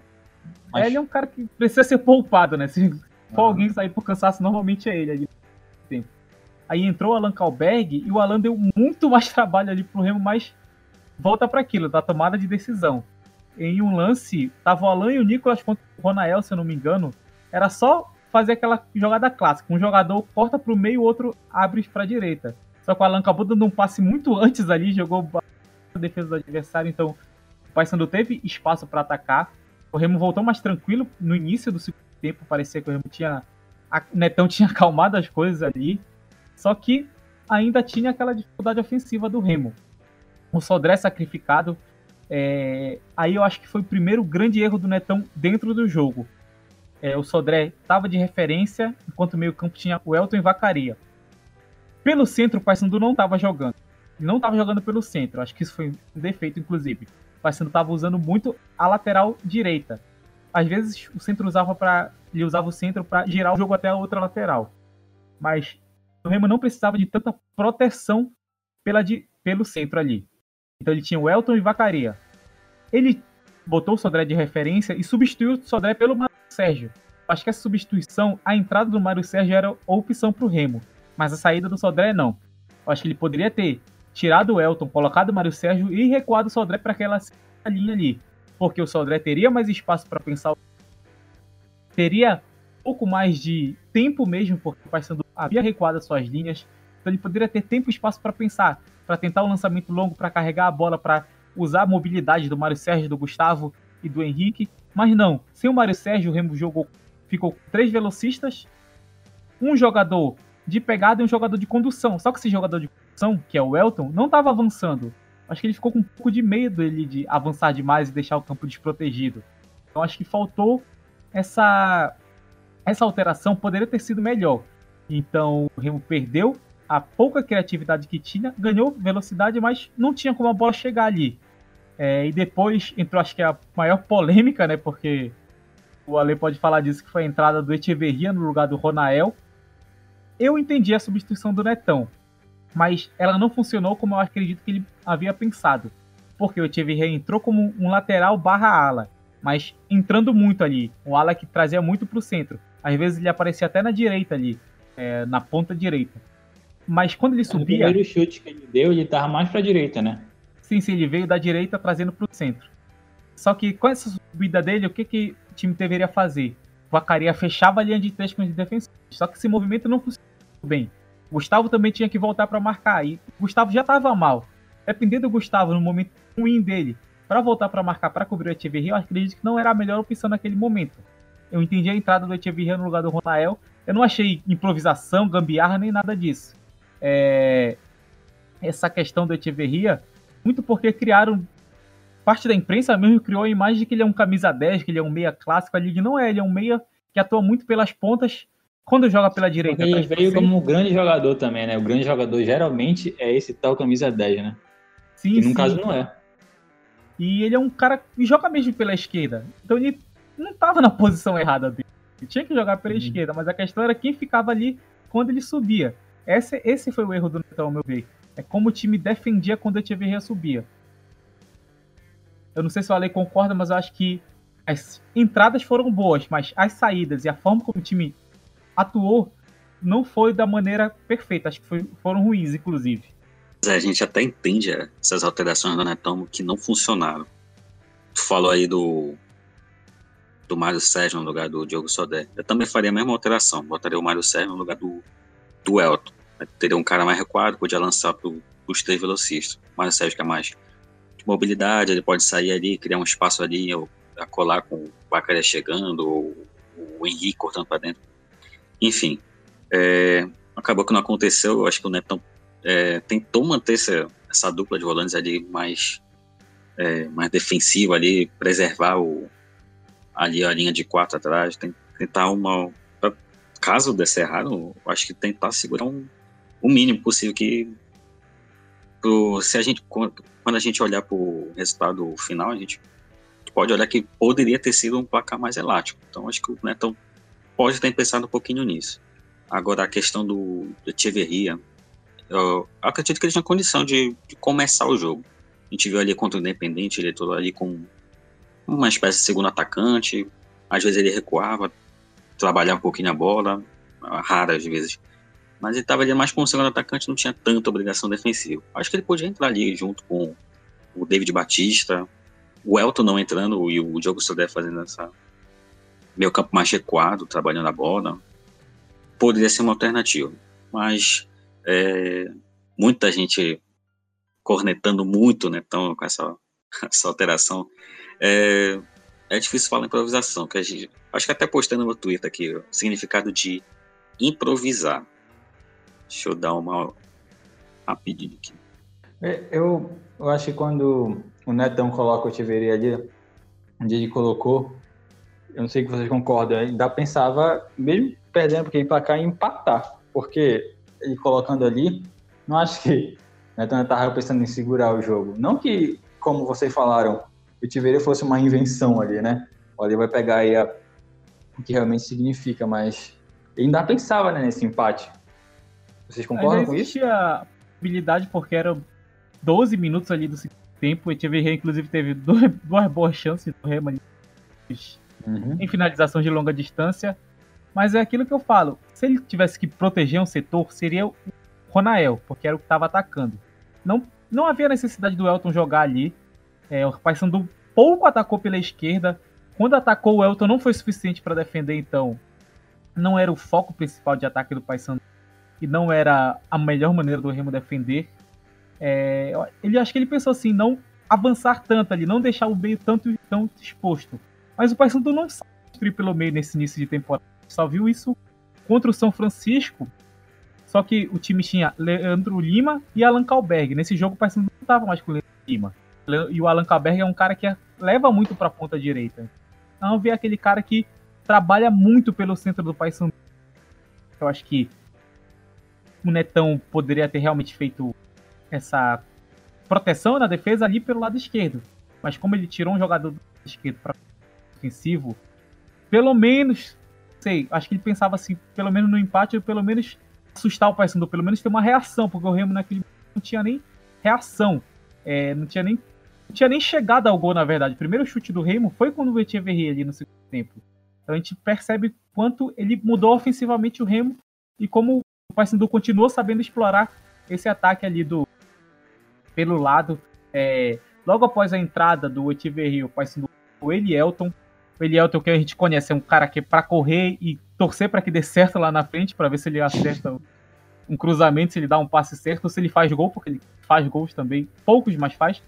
É, e deu certo num lance lá que o Echeverria estava marcando o Elielton, o Elielton deu aquele drible. É, muita gente não concorda, mas eu acho que é assim um drible aquele que o jogador bota para o lado, corre mais com o adversário e ultrapassa o adversário. Acho que considera assim um tipo de drible. Elielton dribla o Echeverria e cruza. Paulo Rangel cabeceia, a bola vai na trave, o Nicolas termina de colocar a bola pro gol, porque eu acho que o Vinícius tiraria essa bola. Se ele tira, eu acho que ele deveria, deveria aposentar essa camisa ali, porque seria a melhor defesa da história do Remo. Vinícius tira essa bola dali. Mas o Nicolas acabou fazendo o terceiro gol, mas acho que nem ele acreditou que o gol foi é. O Nixon disse aí. Ele foi é, correndo comemorar. O, com... o Paulo Rangel fez uma comemoração a, a lá, Cristiano Ronaldo lá, foi todo mundo abraçar ele, o Nicolas também foi. Mas, na, ao meu ver, foi gol do Nicolas, porque a bola não tinha passado todo. E essa é a regra, né? Sim, na súmula, inclusive, tá lá o gol do Nicolas. Quando o Paysandu fez 3 a 0 o time já poderia ter feito 4 ou 5, porque Bruno Oliveira, acho que ele estava muito displicente nesse jogo. Teve ele boas chances, mas acabou finalizando. Nossa, o Bruno Oliveira foi muito precipitado em várias jogadas que ele podia Foram tocar. E jogadas iguais, bola... né? É, se oferecia a bola. Vezes e... jeito. Dava ali nela e era isso mesmo. Aí eu acho que ele podia tocar. Então acho foi um que o. jogadores do Paysandu, né? Paysandu, segundo tempo, ele soube responder às tentativas de reação do Remo. É, explorou muito mais a ponta direita, com o Elielton, o Alan Calber e o Bruno Oliveira, que uma coisa eu tenho que ressaltar o um ponto positivo, é o físico do Bruno Oliveira, ele conseguiu correr o jogo, conseguiu atacar, conseguiu uhum. defender o jogo. Um jogador muito bem fisicamente.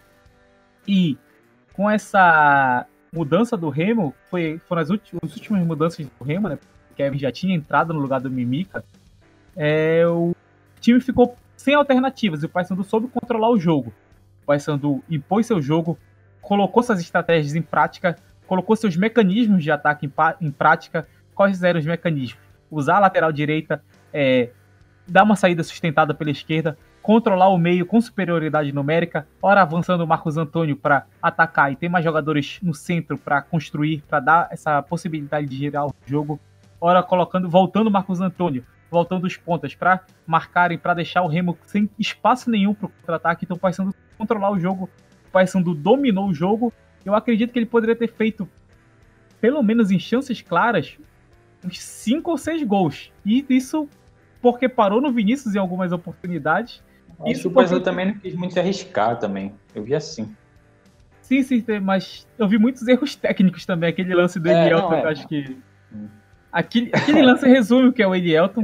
Para quem não conhecia o Elielton, aquele é o Elielton. É um jogador que pode acertar um cruzamento muito bom pelo Rangel, mas é um que dá um passe totalmente torto. Nem sei se aquilo foi um passe, se foi um chute errado, mas. Ele tinha muita margem de erro ali, ele acabou tocando direto pro Vinícius lá, do goleiro do Remo. A gente tá falando do lance que ele tá pela, pela direita, né? Ele vai ter, ele ia, queria tocar pro Paulo Henrique, pro, pro atacante, que tava muito livre. Ele acabou jogando no, no Vinícius, mas acontece aí, né? então acho que isso aí seria uma chance clara de gol, porque o Paysandu estava em 2 contra 1 um, praticamente, ali só tinha o Vacaria na defesa. É... Mas eu acho, acredito que o Paysandu jogou muito bem, jogou para vencer, mereceu vencer e o Remo não conseguiu nem responder. As melhores chances do Remo foram incrivelmente em duas bicicletas ali que o time deu no segundo. É. Uma do Gustavo e uma do Echeverria, que o Mota fez uma grande defesa na. Foi mais uma puxeta ali do Echeverria, mas o Mota fez uma grande defesa. Remo não fora foi um chute fora da área mesmo, né? Com a gente veria. Sim, eu acho que acha... talvez se, se, o Netão entrasse no intervalo também com, com, os jogadores, porque eu acho que é ali que tinha um, uma possibilidade. Não sei, é muito como o Ale falou no começo do podcast, um resultado já pronto, né? É muito mais fácil de falar aqui.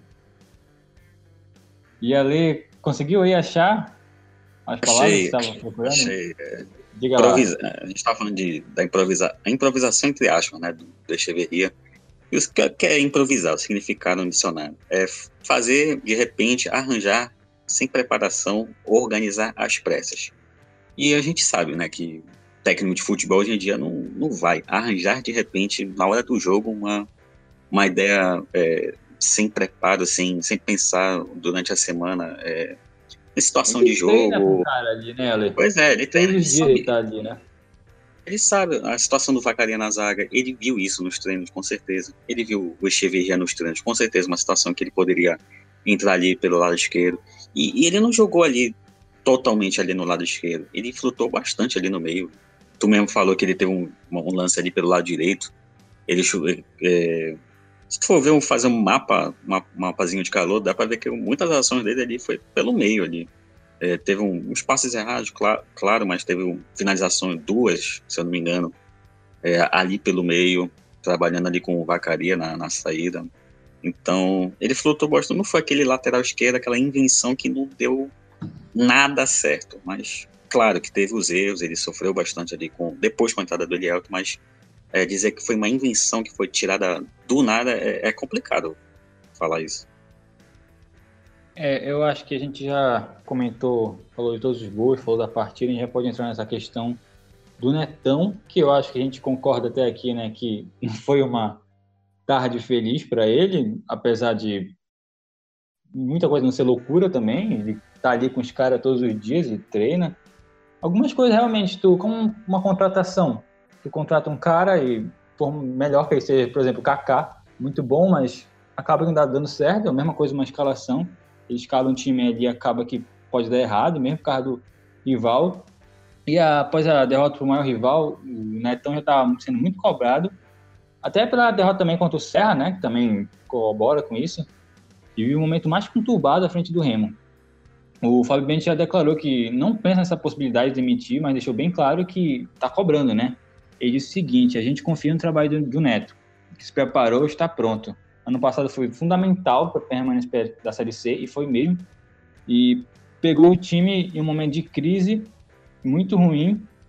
E, esse, e ele até se preparou, fez o tal do curso da CBF. A gente tem alguns números do, do, do Netão aqui, desde a Série C, né, Ale? Pode falar pra gente aí? Foram 12 jogos, 7 vitórias, 2 empates, 3 derrotas. Dessas três, duas já foram essa, contra o Serra e contra o Paysandu. Então, até então era uma derrota apenas, que foi aquela do Santa Cruz, lá fora de casa. É, e foram 15 gols marcados e 7 sofridos. Desses 7 foram 4 só nesses do- dois últimos jogos. Então, É, menos. bons números, bons números até. Sim, sim. Foi- Depois a gente pode até comparar né, com outros técnicos, eu acho que é uma boa média. E E Rickson, eu- além desses Oi. números aí, o Netão só tinha, havido, tinha sofrido gols. Nessa derrota contra o da Cruz fora de casa e naquele empate lá com o Náutico que já não valia nada, que o Remo já estava salvo. O time sofreu, Uhum. além de sofrer poucos gols, sofreu gols em poucos jogos, o que é mais determinante ainda. É, que o time conseguia fazer os resultados, conseguia ele vencer por dois, três um time gols. muito desarrumado também, né? na- Naquela etapa final que ele pegou. O Remo chegou a sofrer 3 a 0 do Confiança em casa. Inclusive, tinha sido a última derrota por 3 a 0 do Remo antes do Clássico. Então, para um time que perde 3 a 0 em casa, passar muitos jogos sem sofrer gols é uma evolução grande que o time teve. O Netão nessa temporada. E no início do ano já havia mostrado ali consistência defensiva. Mas os problemas estavam onde? Justamente nas laterais. E foi o que o Paysandu soube aproveitar nesse momento agora. Paysandu soube trabalhar esse, esse espaço que a gente já falou aqui várias vezes. Nas costas do Ronael. E, mas acho que esse é o único defeito dessa equipe de 2019 do Netão. É essa defesa nas laterais. E isso passa muito pelo individual, pelas peças que estão aí. Então acho que o Netão é um treinador. Não vou dizer que ele, ele é o melhor treinador que passou pelo Remo, mas é um treinador que fez um trabalho bom no geral, se a gente for comparar. Ele salvou o Remo da Série D. A gente, fala ali, a gente falou ali no Brasil que o nível do Serra e do Remo estava diferente, né, em potes. Mas se não Uhum. fosse o Netão, o Remo e Serra estariam na mesma divisão hoje. Estariam na É Série verdade. D. Então, ele deixou o Remo nesse patamar acima. Se não fosse por ele, o Remo nem estaria nesse patamar acima do adversário que eliminou da Copa do Brasil. Nesse clássico, aquilo que a gente falou, ele errou sim. Eu não sei se é exatamente na escalação, mas nas alterações ele errou. Na forma como a equipe atuou, a partir das escalações dele não foi bem. Então, isso pode ter sido o dedo dele também de ter errado na, na substituição. Mas, no geral, é um treinador que fez um bom trabalho, fez uma defesa sólida, fez um ataque efetivo. Se eu não me engano, o Remo tinha praticamente ali quase 50% de finalizações certas, finalizações a gol. Um time que atacava pouco, mas finalizava muito bem, conseguia marcar seus gols. Só que não deu certo. É, não era deu o melhor certo. time do campeonato até o, até o clássico, né? Isso, é, depois, da- acho que depois da vitória do Independente era, acho que a- o favoritismo era bem, bem claro pro Remo, eu acho. Eu Então, uma semana ali, é, o Remo já entrou muito abaixo ali, com muita pressão para ganhar. E a gente também tem que falar do Netão, é, justamente a gente falou muito da- das, do- dos jogadores expulsos, né? Porque isso quebra todo um esquema que tu prepara, né? Vou falar assim: o Remo precisava se defender contra o Serra. Empate era a vitória pro Remo ali naquele momento. Pra se defender, precisa de um time defensivo. Robson Luiz era o cara ali que equilibrava as, as linhas. E pelo que a gente viu, é o cara ali que ficava ali no 1, no 4-1-4-1. Sem esse cara, o Remo perdeu impactação, perdeu forma de defesa. Acabou sofrendo gol na bola parada lá, mas o Remo havia sofrido, perdido questão defensiva. Pre- Pressionado para tentar vencer o para tentar vencer o Paysandu depois da eliminação, o Remo precisava de ataque. Quem é o principal ponto do ataque? O centroavante. Quem foi expulso nesse jogo? O centroavante. Então, no, no jogo que o Remo precisava defender, O que é Perdeu muito o volante improvável no também, início. né? Um centroavante ser expulso. sim, sim, e do jeito que foi ainda, o, o Leandro Lima entrou ali de maneira um pouco mais dura, mas o David Batista mostrou certa inexperiência. Ele já é um jogador, um jogador com, com certa idade, mas mostrou inexperiência ele de pisar no adversário. Então, O Delson foi- tava bem próximo da jogada, né? Sim, sim, o Delson tava próximo, tava, tava vendo a jogada, de estar próximo, ele tava vendo o lance. Não foi nem aquele, aquela expulsão ali fora do lance, foi com a bola rolando ali. Foi muito difícil no jogo que o Remo precisava defender.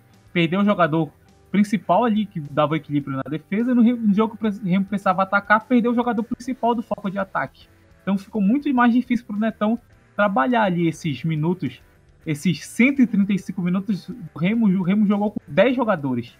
Isso, isso é muito difícil pro time ali. Uma desvantagem absurda que a gente viu. O Paysandu soube se aproveitar, o Paysandu soube trabalhar, soube impor seu jogo, aproveitando dessa superioridade, que já era o plano do Paysandu ter superioridade sempre, e com um jogador a mais ficou mais fácil ainda pro Paysandu controlar o jogo, e a gente viu que era uma situação, acho que é- pode até acho que isso pode até prejudicar o Remo na frente do psicológico dos jogadores. Se nesse jogo os jogadores já entraram assim, imagina numa série C. Imagina num jogo decisivo de mata-mata. Como é que o Remo vai saber tratar esse psicológico dos jogadores? É um ponto que tá dando trabalho agora, mas dá pra resolver ainda. Dá pra é, ter correção nesse, nessa atitude. A questão é ver como o Remo vai fazer isso, se o Remo vai conseguir fazer isso e se os jogadores vão evoluir pra mudar isso. Porque o Vacaria na Série C do ano passado havia sido expulso antes de entrar em campo. Acho que foi a primeira vez que eu vi um jogador ser expulso antes de estrear. E mostrou novamente infantilidade nessa partida, de buscar confusão, de querer ali arrumar. Quando ele foi expulso no último lance do jogo, ele ainda tentou levar um com ele ali. Tentou puxar uma briga ali, algo totalmente desnecessário, antiético, fazendo um antijogo. Acho que isso é a coisa que o Rio precisa mudar. Essa questão psicológica como os jogadores reagem a essa pressão, como reage a ficar atrás do placar, porque o Remo ficou atrás do placar duas vezes esse ano e perdeu as duas, contra o Serra e contra o Paysandu. Será que E, o time vai ser... Foi. Saindo um pouco de futebol, mas ainda dentro disso, porque está sendo muito discutido essa questão de saúde mental hoje em dia, né? É uma Sim. coisa recorrente que até, sei lá, a diretoria podia correr atrás de um, de um psicólogo, uma pessoa, um profissional, porque, e é comum hoje em dia também clubes ter al- alguém, algum profissional dessa área, né? Às vezes eles fazem até um trabalho mais específico, os times têm psicólogo, mas contratam ali outro profissional para ver se arruma aquele problema específico. Eu não sei se esse vai ser o caso do Remo, não sei se o Remo vai ter recurso para isso, mas é algo que o time precisa trabalhar sim. Porque a gente já vê que o time tá sofrendo para voltar pro jogo ali quando a situação tá tensa. Resumindo sobre o Netão, eu acho muito cedo falar em demissão e a gente critica muito jogador, às vezes técnico. Eu acho que realmente tem os erros, teve os erros dele, mas A gente também tem que falar um pouco da imprensa também, que é o nosso lado, porque eu acho que numa transmissão, se falar tanto em a demissão de um técnico, até às vezes antes de começar um jogo, eu acho que tem, tem, um, tem que ter um pouco de calma também, né? E eu acho que aí tem muito crédito ainda, né, Alessandro? Não é agora, né, que é para demitir o Netão. Pois é, já falou que ele tirou o Remo da Série D. A gente tem que lembrar que a imprensa já estava quase decretando o rebaixamento do Remo. Era uma situação muito difícil do Remo reverter. Né? Então foi lá e tirou. Então, claro, isso dá crédito, mas a gente tem, tem é, não pode. A gente tem que continuar com a cobrança do, do, do trabalho dele, semana a semana, mas é, sim, chegar, sim. No quarto, chegar no quarto jogo da temporada já fala em demissão é, é muito complicado, porque não dá para tu falar em, no quarto jogo da temporada em demissão e, e fazer uma avaliação deixa eu ver, 90, 360 uhum. minutos de, de, de, futebol do Remo. É, é uma amostragem muito pequena. Então a gente tem que, por exemplo, um final do Parazão. Faz, hã? O, o Remo não está numa situação de um São Francisco São Raimundo, né? Ele continua sendo o líder do grupo é o dele. Líder né? do, é o líder do grupo. E deve se encaminhar uma classificação, não sei se tranquila, mas é, é favorito ali da chave. Então, é, é, é, ter calma também, fazer uma avaliação, sei lá, depois do, do Parazão, depois, depois da primeira fase, como foi a, o Remo, o que está precisando, é, é, é, ter, dar tempo de trabalho para os treinadores daqui. Te lembra bem também ano passado do, do Ney da Mata, também teve pouquíssimo tempo, ele caiu fora logo. O, o Arthur também, pouquíssimo tempo, também não, uma passagem bem conturbada, não deu muito certo. É, dá tempo de trabalho aos técnicos, acho que isso é necessário. É, não é uma questão aqui só no Pará, também no Brasil, no mundo todo, é complicado. E, e Alessandro, outra coisa também é que, obviamente, a pessoa tem, tem o direito de mudar de opinião com o que ela vai vendo, mas a torcida pediu também, né, pro Netão ficar quando, quando assumiu a nova diretoria. Muitos, nem todo mundo, obviamente, né? Não dá para analisar, mas muitas pessoas da torcida pediram para o Netão ficar para esse ano. Pois é, é, muito por conta do que ele fez. A torcida, óbvio, fica impressionada, é, quer, quer que o cara se mantenha, que sabe que ele é daqui, ele tá, tá trabalhando desde muitos anos ali na base, conhece é, o, as pratas da casa, sabe ali do, do, da região, então isso para o torcedor é uma questão de proximidade, mas a impaciência impera aqui no, no futebol paraense, não só torcedor como na imprensa também, que não vê as coisas dando certo ou, ou não consegue fazer uma avaliação mais profunda do que está acontecendo no, no, no, time, ou é, talvez falta de conhecimento, às vezes não consegue fazer uma avaliação certa do, do que está sendo trabalhado no futebol do Remo, do, da proposta que o, que o Netão é, faz para as partidas do Remo, então é complicado de fazer essa, essas avaliações precipitadas. É, e são pouquíssimas partidas, né? E não é que ele tinha uma base do ano passado de jogadores que veio com ele, né? Muitos jogadores novos também que ele tá conhecendo até. Então acho que tem que ter um pouco de calma, assim, pro, pra qualquer situação dessa. Ele mesmo e, falou nas entrevistas falando... que. Pode, pode falar. Ele mesmo falou nas entrevistas que precisa conhecer mais os jogadores do elenco, ele tá fazendo essa rodagem. É, é, tá conhecendo. Deixa eu só pegar uns números aqui dos jogos do, do, do atual elenco. É, muito jogador. Quem já jogou? É, são 3, 6, 9, 12, 15, 18, 21. 23 jogadores já tiveram minutos agora nessa temporada. Então, aos poucos que o, que o Natal vai conhecendo o elenco. Pelo menos, ó, só três jogadores tiveram cinco jogos na temporada dos cinco disponíveis. Vinícius, Gustavo Ramos, Jogo Sodré. Então ele está também tentando é, formar um time para a sequência da Série C, que é o, acho que é o grande objetivo tanto do Remo quanto do Paysandu. Cara, o problema é que a gente valoriza muito o estadual, porque não tem onde o time testar, tem que testar no jogo oficial.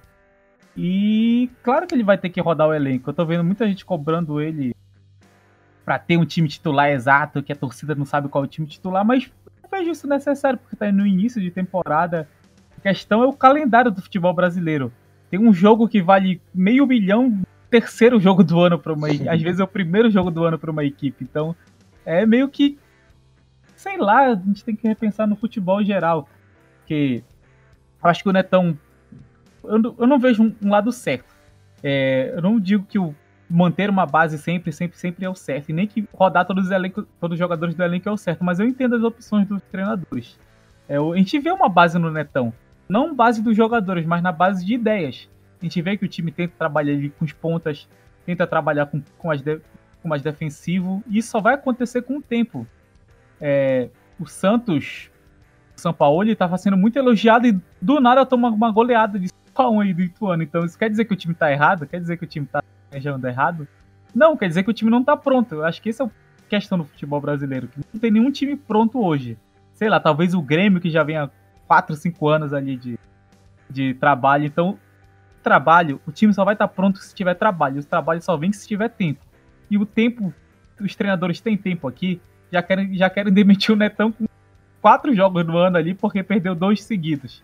Será que isso é justo com ele? Então acho que a gente precisa repensar isso aqui do futebol brasileiro em geral, mas aqui nesse caso, eu acho que a gente está errando muito nesse tipo de cobrança. A gente que eu falo não só tático, mas a imprensa no geral erra muito no tipo de cobrança de querer pelo resultado às vezes até pelo desempenho não quer dizer que o time tá totalmente errado. Porque o time pode desempenhar dois jogos ruins, mas constrói um pouco de evolução. A gente tem que avaliar essas nuances, se o time tá evoluindo, se o time tá funcionando. E o que que falta para o time funcionar?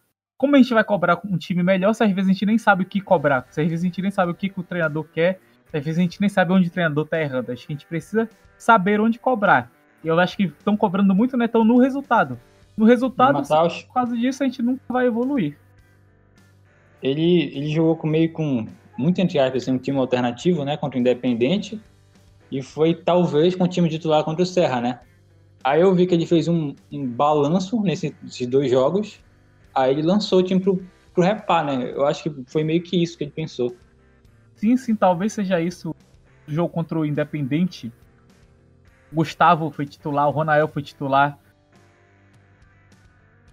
time jogou ali com mais de proteção defensiva, assim como contra o Serra. Acho que seria a ideia dele jogar mais recuado, se não tivesse sido eliminado o Serra, mas teve que mudar ali o planejamento para tentar um jogo mais ofensivo. Aí sim, colocou jogadores que funcionaram bem no ataque, como funcionaram entre aspas, como o Henrique, como o David Batista. Então, acho que ele fez sim esse balanço ali dos resultados, do desempenho do time nesses jogos, para pensar num time ideal. Mas a questão é que não tem time ideal. Ninguém tem time ideal dia 17 é. de fevereiro. No...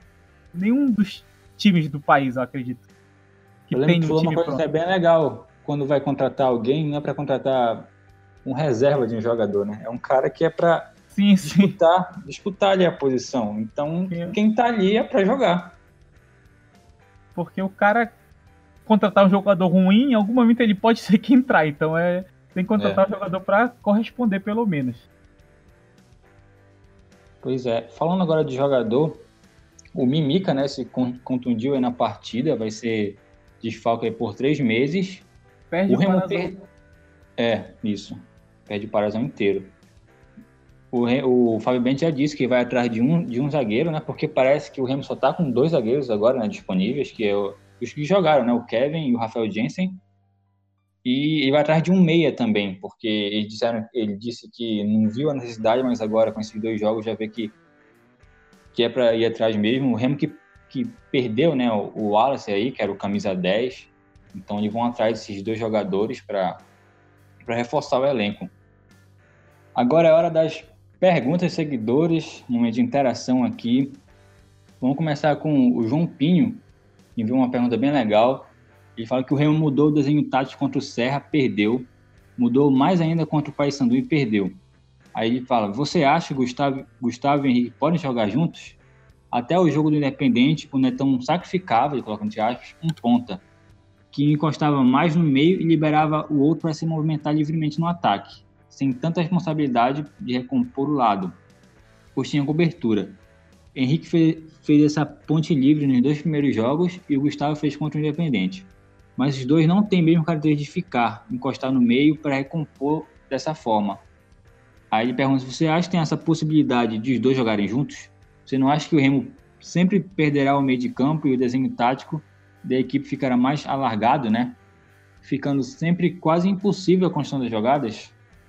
Que você dá essa pergunta aí? A questão é que o, o, Henrique é aquilo que a gente falou, ele é meio que previsível. Ele é um jogador que a gente sabe mais ou menos o que ele vai fazer ali na frente. O Gustavo, acho que ele tem essa capacidade de recompor melhor.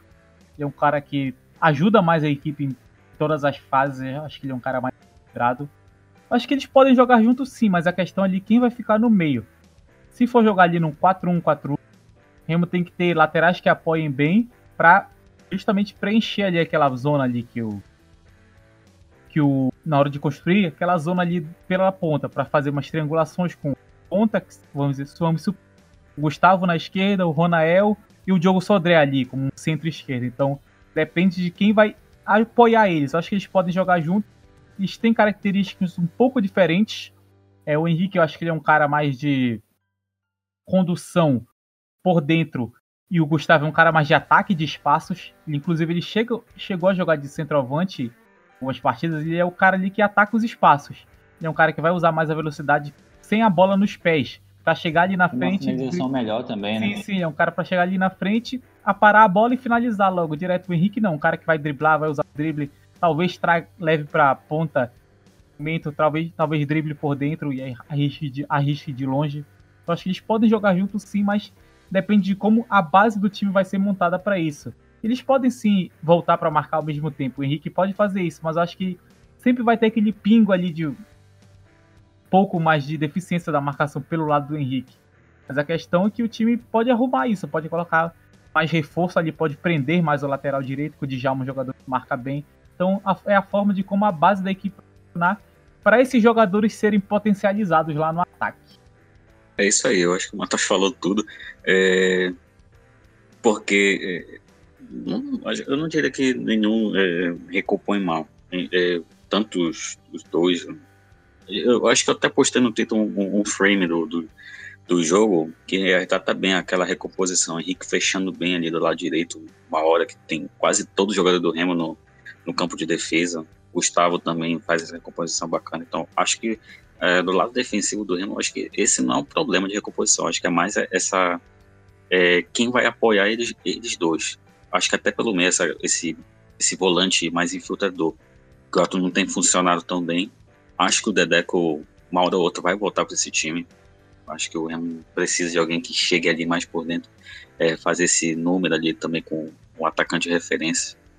Então, acho que é, a pergunta se eles podem jogar juntos, podem. É, acho que é, sempre jogaria com eles dois, mas a questão é esse meio. Precisa de um volante mais infiltrador e uma cobertura maior ali do, dos volantes. O Eduardo Martins mandou uma pergunta. Fala, mano. Minha singela opinião sobre o repá. O time do Papão, apesar de limitado tecnicamente, é aplicado taticamente. O que fez a diferença foi o Brigatti, que armou bem o time. Vocês concordam? Cara, concordo. É, tem, o Paysandu tem todas as alimentações. Acho que é, nesses é, quatro jogos, acho que Paysandu foi muito bem aplicado. Tanto na, naquele jogo contra o Bragantino, acho que a ideia ali era, era dar uma sofrida ali, esperar um pouquinho o Bragantino. Então, o, o, o time foi aplicado, seguiu a risca o que o, o queria. Acho que não tem que cobrar isso é, praticamente. Acho que falta. É, acho que tanto para Remo quanto o Paysandu tem essa limitação tecnicamente, mas é, te fala que o Netão é um técnico mais estrategista, mas o Brigatti também mostrou é, soube bem armar o time, fez uma mudança crucial, acho que foi ali a entrada do, do Kaique Oliveira no lugar do, do Johnny, acho que foi fundamental ali pro passando ganhar o meio de campo e fazer, e principalmente atacar ali pelos lados, acho que o Brigatti foi muito bem, ganhou, ganhou nas estratégias do, do Netão. E o, no ano passado, uma coisa que eu bati muito até tecla foi a transição defensiva do Paysandu, né? Porque o Paysandu sofria muito nessa hora de voltar tanto que era o time que mais sofria lançamentos, porque os adversários sabiam que o Paysandu tinha espaço ali. Então, uma jogada mais direta poderia pintar um bom contra-ataque contra o Paysandu. E eu já vi o Paysandu melhor nessa transição defensiva, não só nesse jogo, mas em outras partidas, essa saída sustentada ali tá dando uma condição melhor de transição do Paysandu. Aquele momento que o time sai do ataque para a defesa, tá melhor, o time tá bem mais seguro. Acho que isso é um grande mérito que o Brigatti conseguiu resolver de um problema que ele percebeu no time no ano passado e conseguiu não trazer esse problema para esse time de hoje. É, ele montou a equipe já pensando nisso, então acho que ele foi bem melhor sim, né, então, nesse jogo. Mas é, essa armação dele foi o que fez a diferença, sim. Mas ele também a expulsão do David ajudou muito ele para manter essa estratégia, fazer o plano o plano do Paysandu acredito que já daria certo, mas as chances do Remo reagir a esse plano de diminuíram ali, não vou dizer que 70%, mas ali diminuíram em, sei lá, uns 30% ali de Remo reagir a esse plano do Paysandu de defender, mas o time do Paysandu se portou muito bem, independente da, da, do péssimo dia do Remo. Olha, pergunta do Wilson Oliveira Silva, que sempre aparece com a gente. Ele fala que o Júnior Amorim estreou no São Francisco com vitória no Clássico. Estamos lá embaixo ainda. Mas a vitória de ontem foi para dar uma alegria. O que podemos esperar dele como técnico? A empolgação é justificada? A gente já falou um pouco aqui né, do Júnior Amorim. Ele é um treinador bastante ofensivo, é um cara que usa bastante a velocidade. É... Eu acho que ele pode saber trabalhar bem esses homens de ataque do São Francisco, esses homens saber é, vamos dizer assim, explorar o máximo do potencial do Alexandre, do Papaléguas, do Pati, porque ele fez isso muito bem no, no, ano passado com o Fabrício. O Fabrício que é um jogador que deitou e rolou principalmente contra o Remo, um cara ali que jogou muito bem, então ele, ele tinha um time pronto para o Fabrício brilhar. Eu acho que ele pode fazer isso sim com o Alexandre e o Papaléguas, principalmente, que são jogadores em melhor fase atualmente. Não sei se é justificada, porque o São Francisco ainda tem problemas defensivos. É, ver como ele vai conseguir corrigir esses problemas. Mas eu acho que sim, ele é um cara que pode tirar mais desses, desse ataque do São Francisco aí, que é o que a gente vem falando há muito tempo, que é o, o que pode tirar o São Francisco da situação, essa criatividade lá na frente, essa eficiência dos, dos jogadores mais avançados, principalmente do Alexandre. Então, se o, como eu falei, se o Júnior Amorim conseguir fazer uma defesa ok, não vou dizer que boa, mas ok, para dar essa liberdade para Alexandre criar, para o time funcionar bem nas bolas paradas, aí sim eu acho que ele pode sim ficar um pouco mais empolgado para esperar esse, esse não rebaixamento do. Agora a pergunta do Gabriel Felipe Barros. A, comp a compactação do Remo, que era elogiada nos outros jogos, não apareceu ontem. Isso se deve a algum outro fator da expulsão, levando em consideração a chuva que caiu antes do jogo e a aplicação da estratégia do Brigatti? Podemos resumir que o repasse 346 é um verdadeiro toro tático? Muito boa essa pergunta. é, acho que a expulsão foi.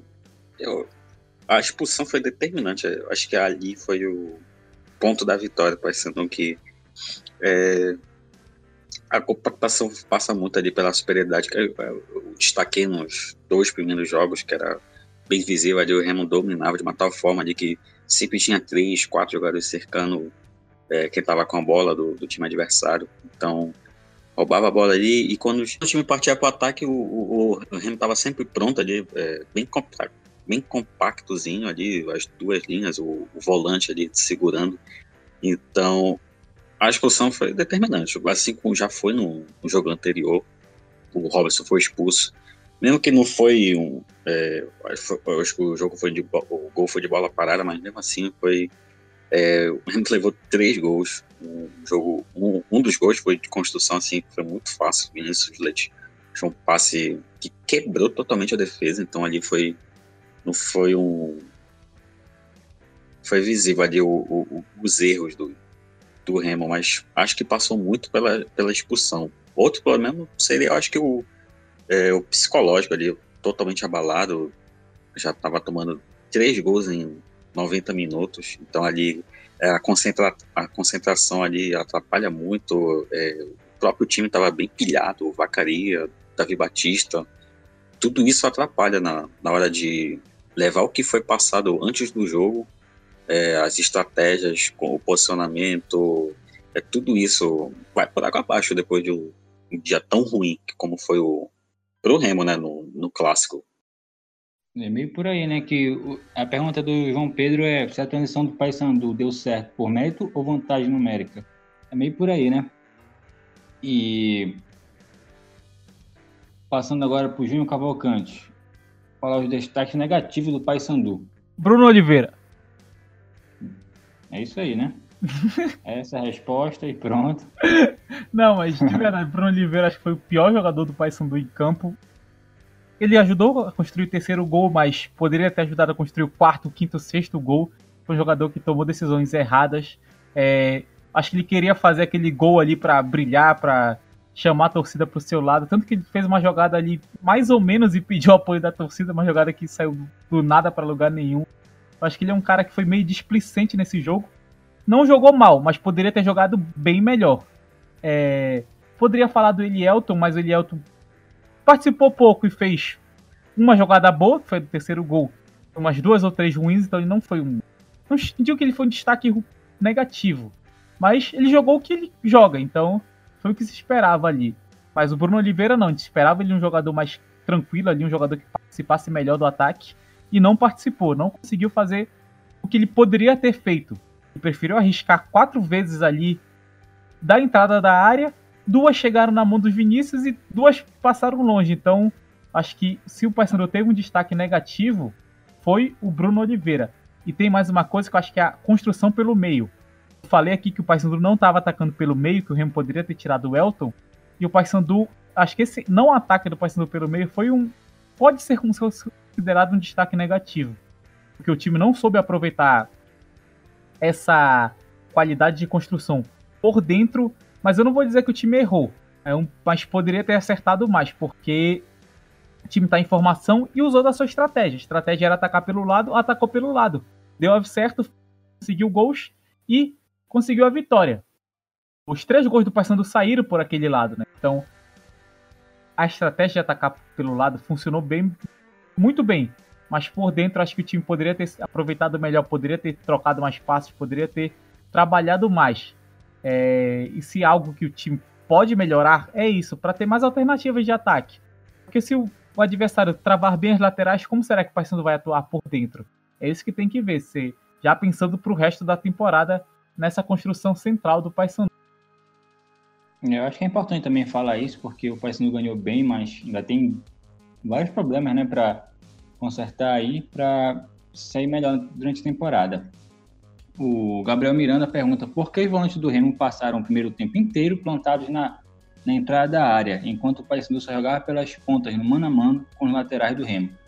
Acho que essa pergunta já foi bem respondida durante o podcast. A gente falou muito da é, do, da, é, do, momento ruim do, do Elton desses últimos jogos.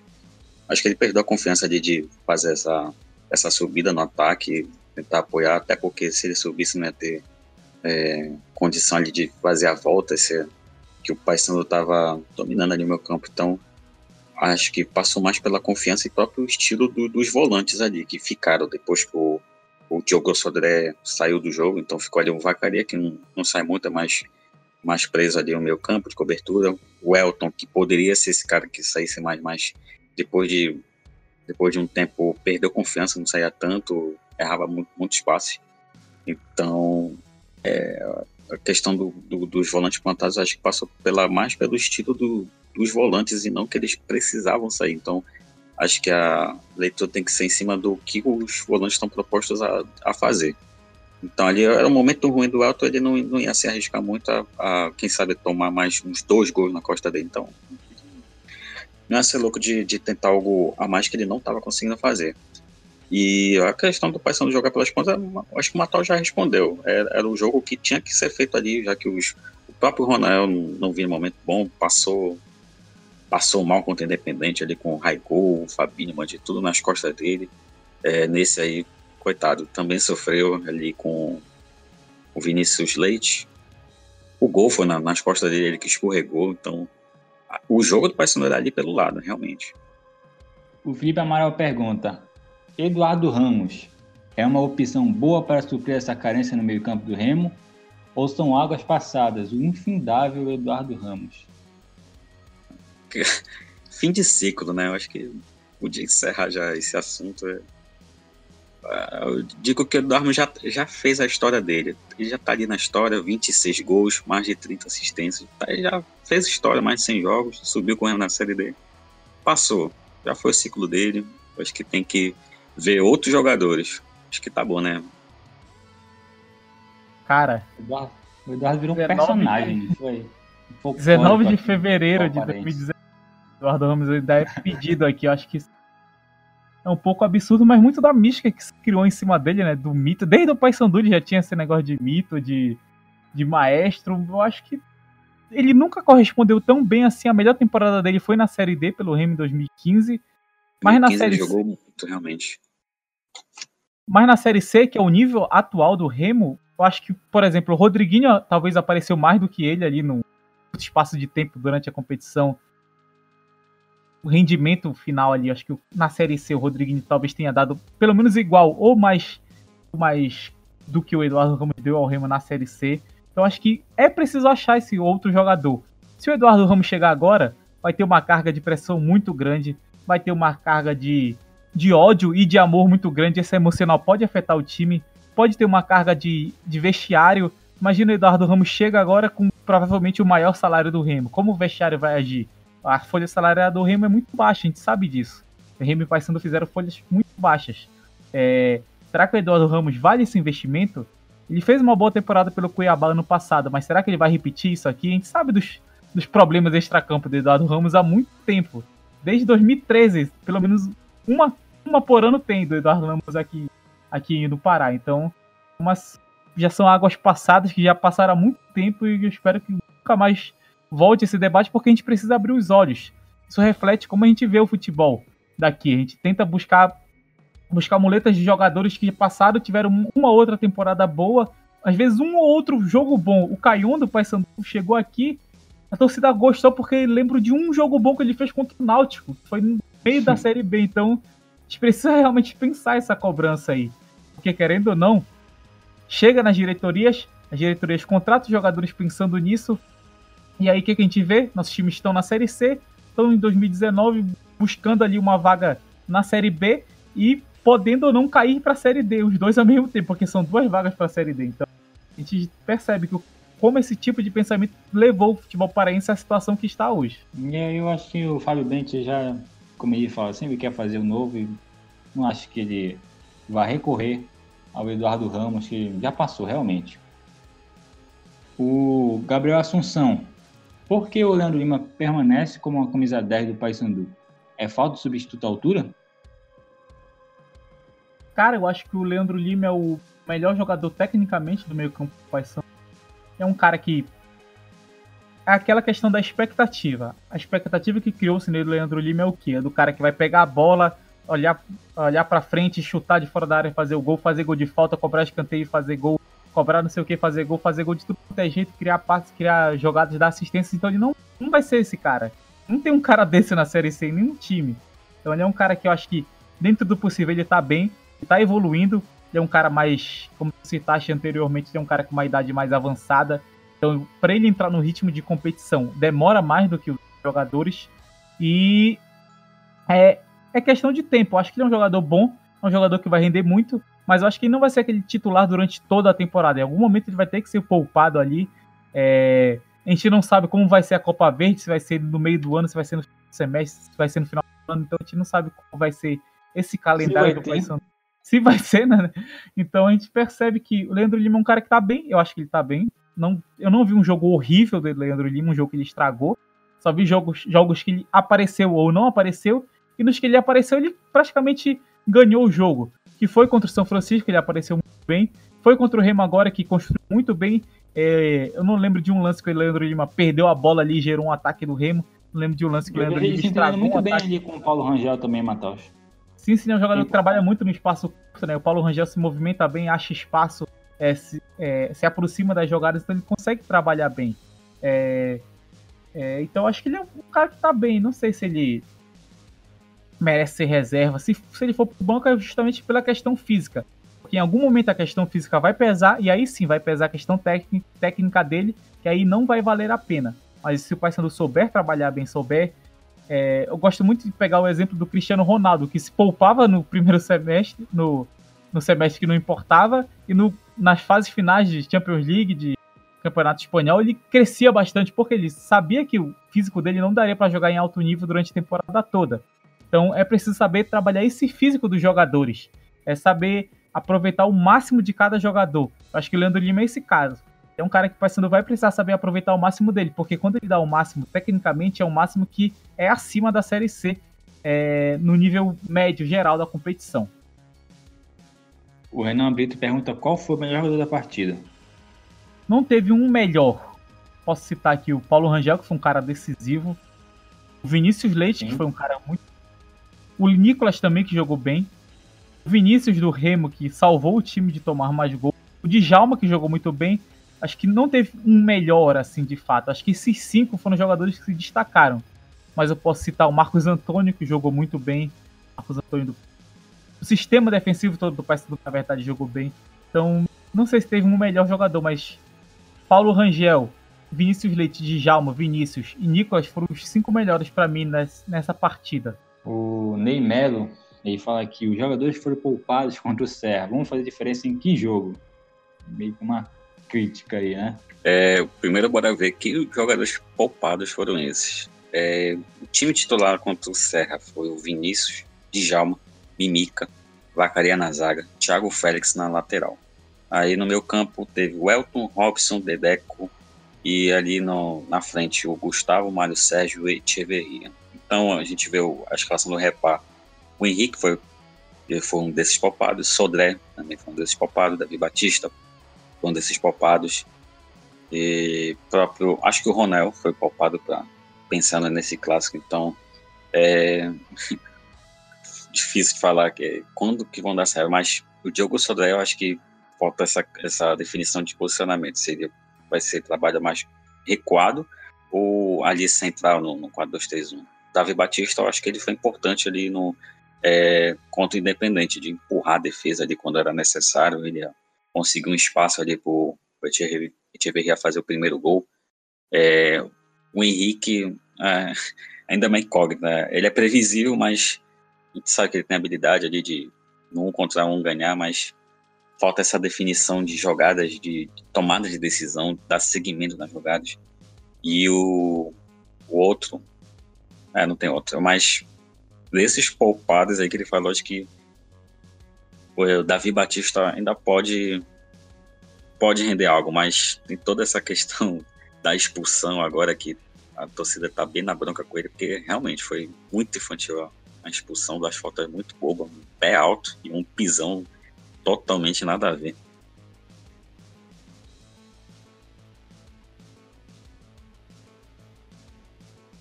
Aí tem duas perguntas que a gente já falamos bastante, né? O Paulo Vitor ele pede qual é a análise de vocês para o Neto ter colocado Echeverria na lateral. A gente já falou bastante. A outra é do Cristian Gomes. O Neto é um bom técnico para o Remo ou ele pode padecer do mal dos técnicos regionais? A gente já falou bastante disso, né? A gente tem uma pergunta, a última pergunta aqui do, Alderson Santos. Tecnicamente, o que acharam do clássico? Dá para pensar já em Série C ou ainda é cedo? Cedo ainda. Quarto jogo da temporada do Paysandu quinto jogo da temporada do Remo, então mostragem pequena ainda. É, Paysandu ainda tem muito que moderar, o Remo muito mais depois de uma eliminação aí, é, muita coisa, definição de, de, de, do time titular, o Netão mesmo tá falando que é precisar conhecer todos os jogadores para ele saber é, até para escalar melhor o time ali, ele já saber o que cada um vai, vai entregar para ele. Então, é, é cedo.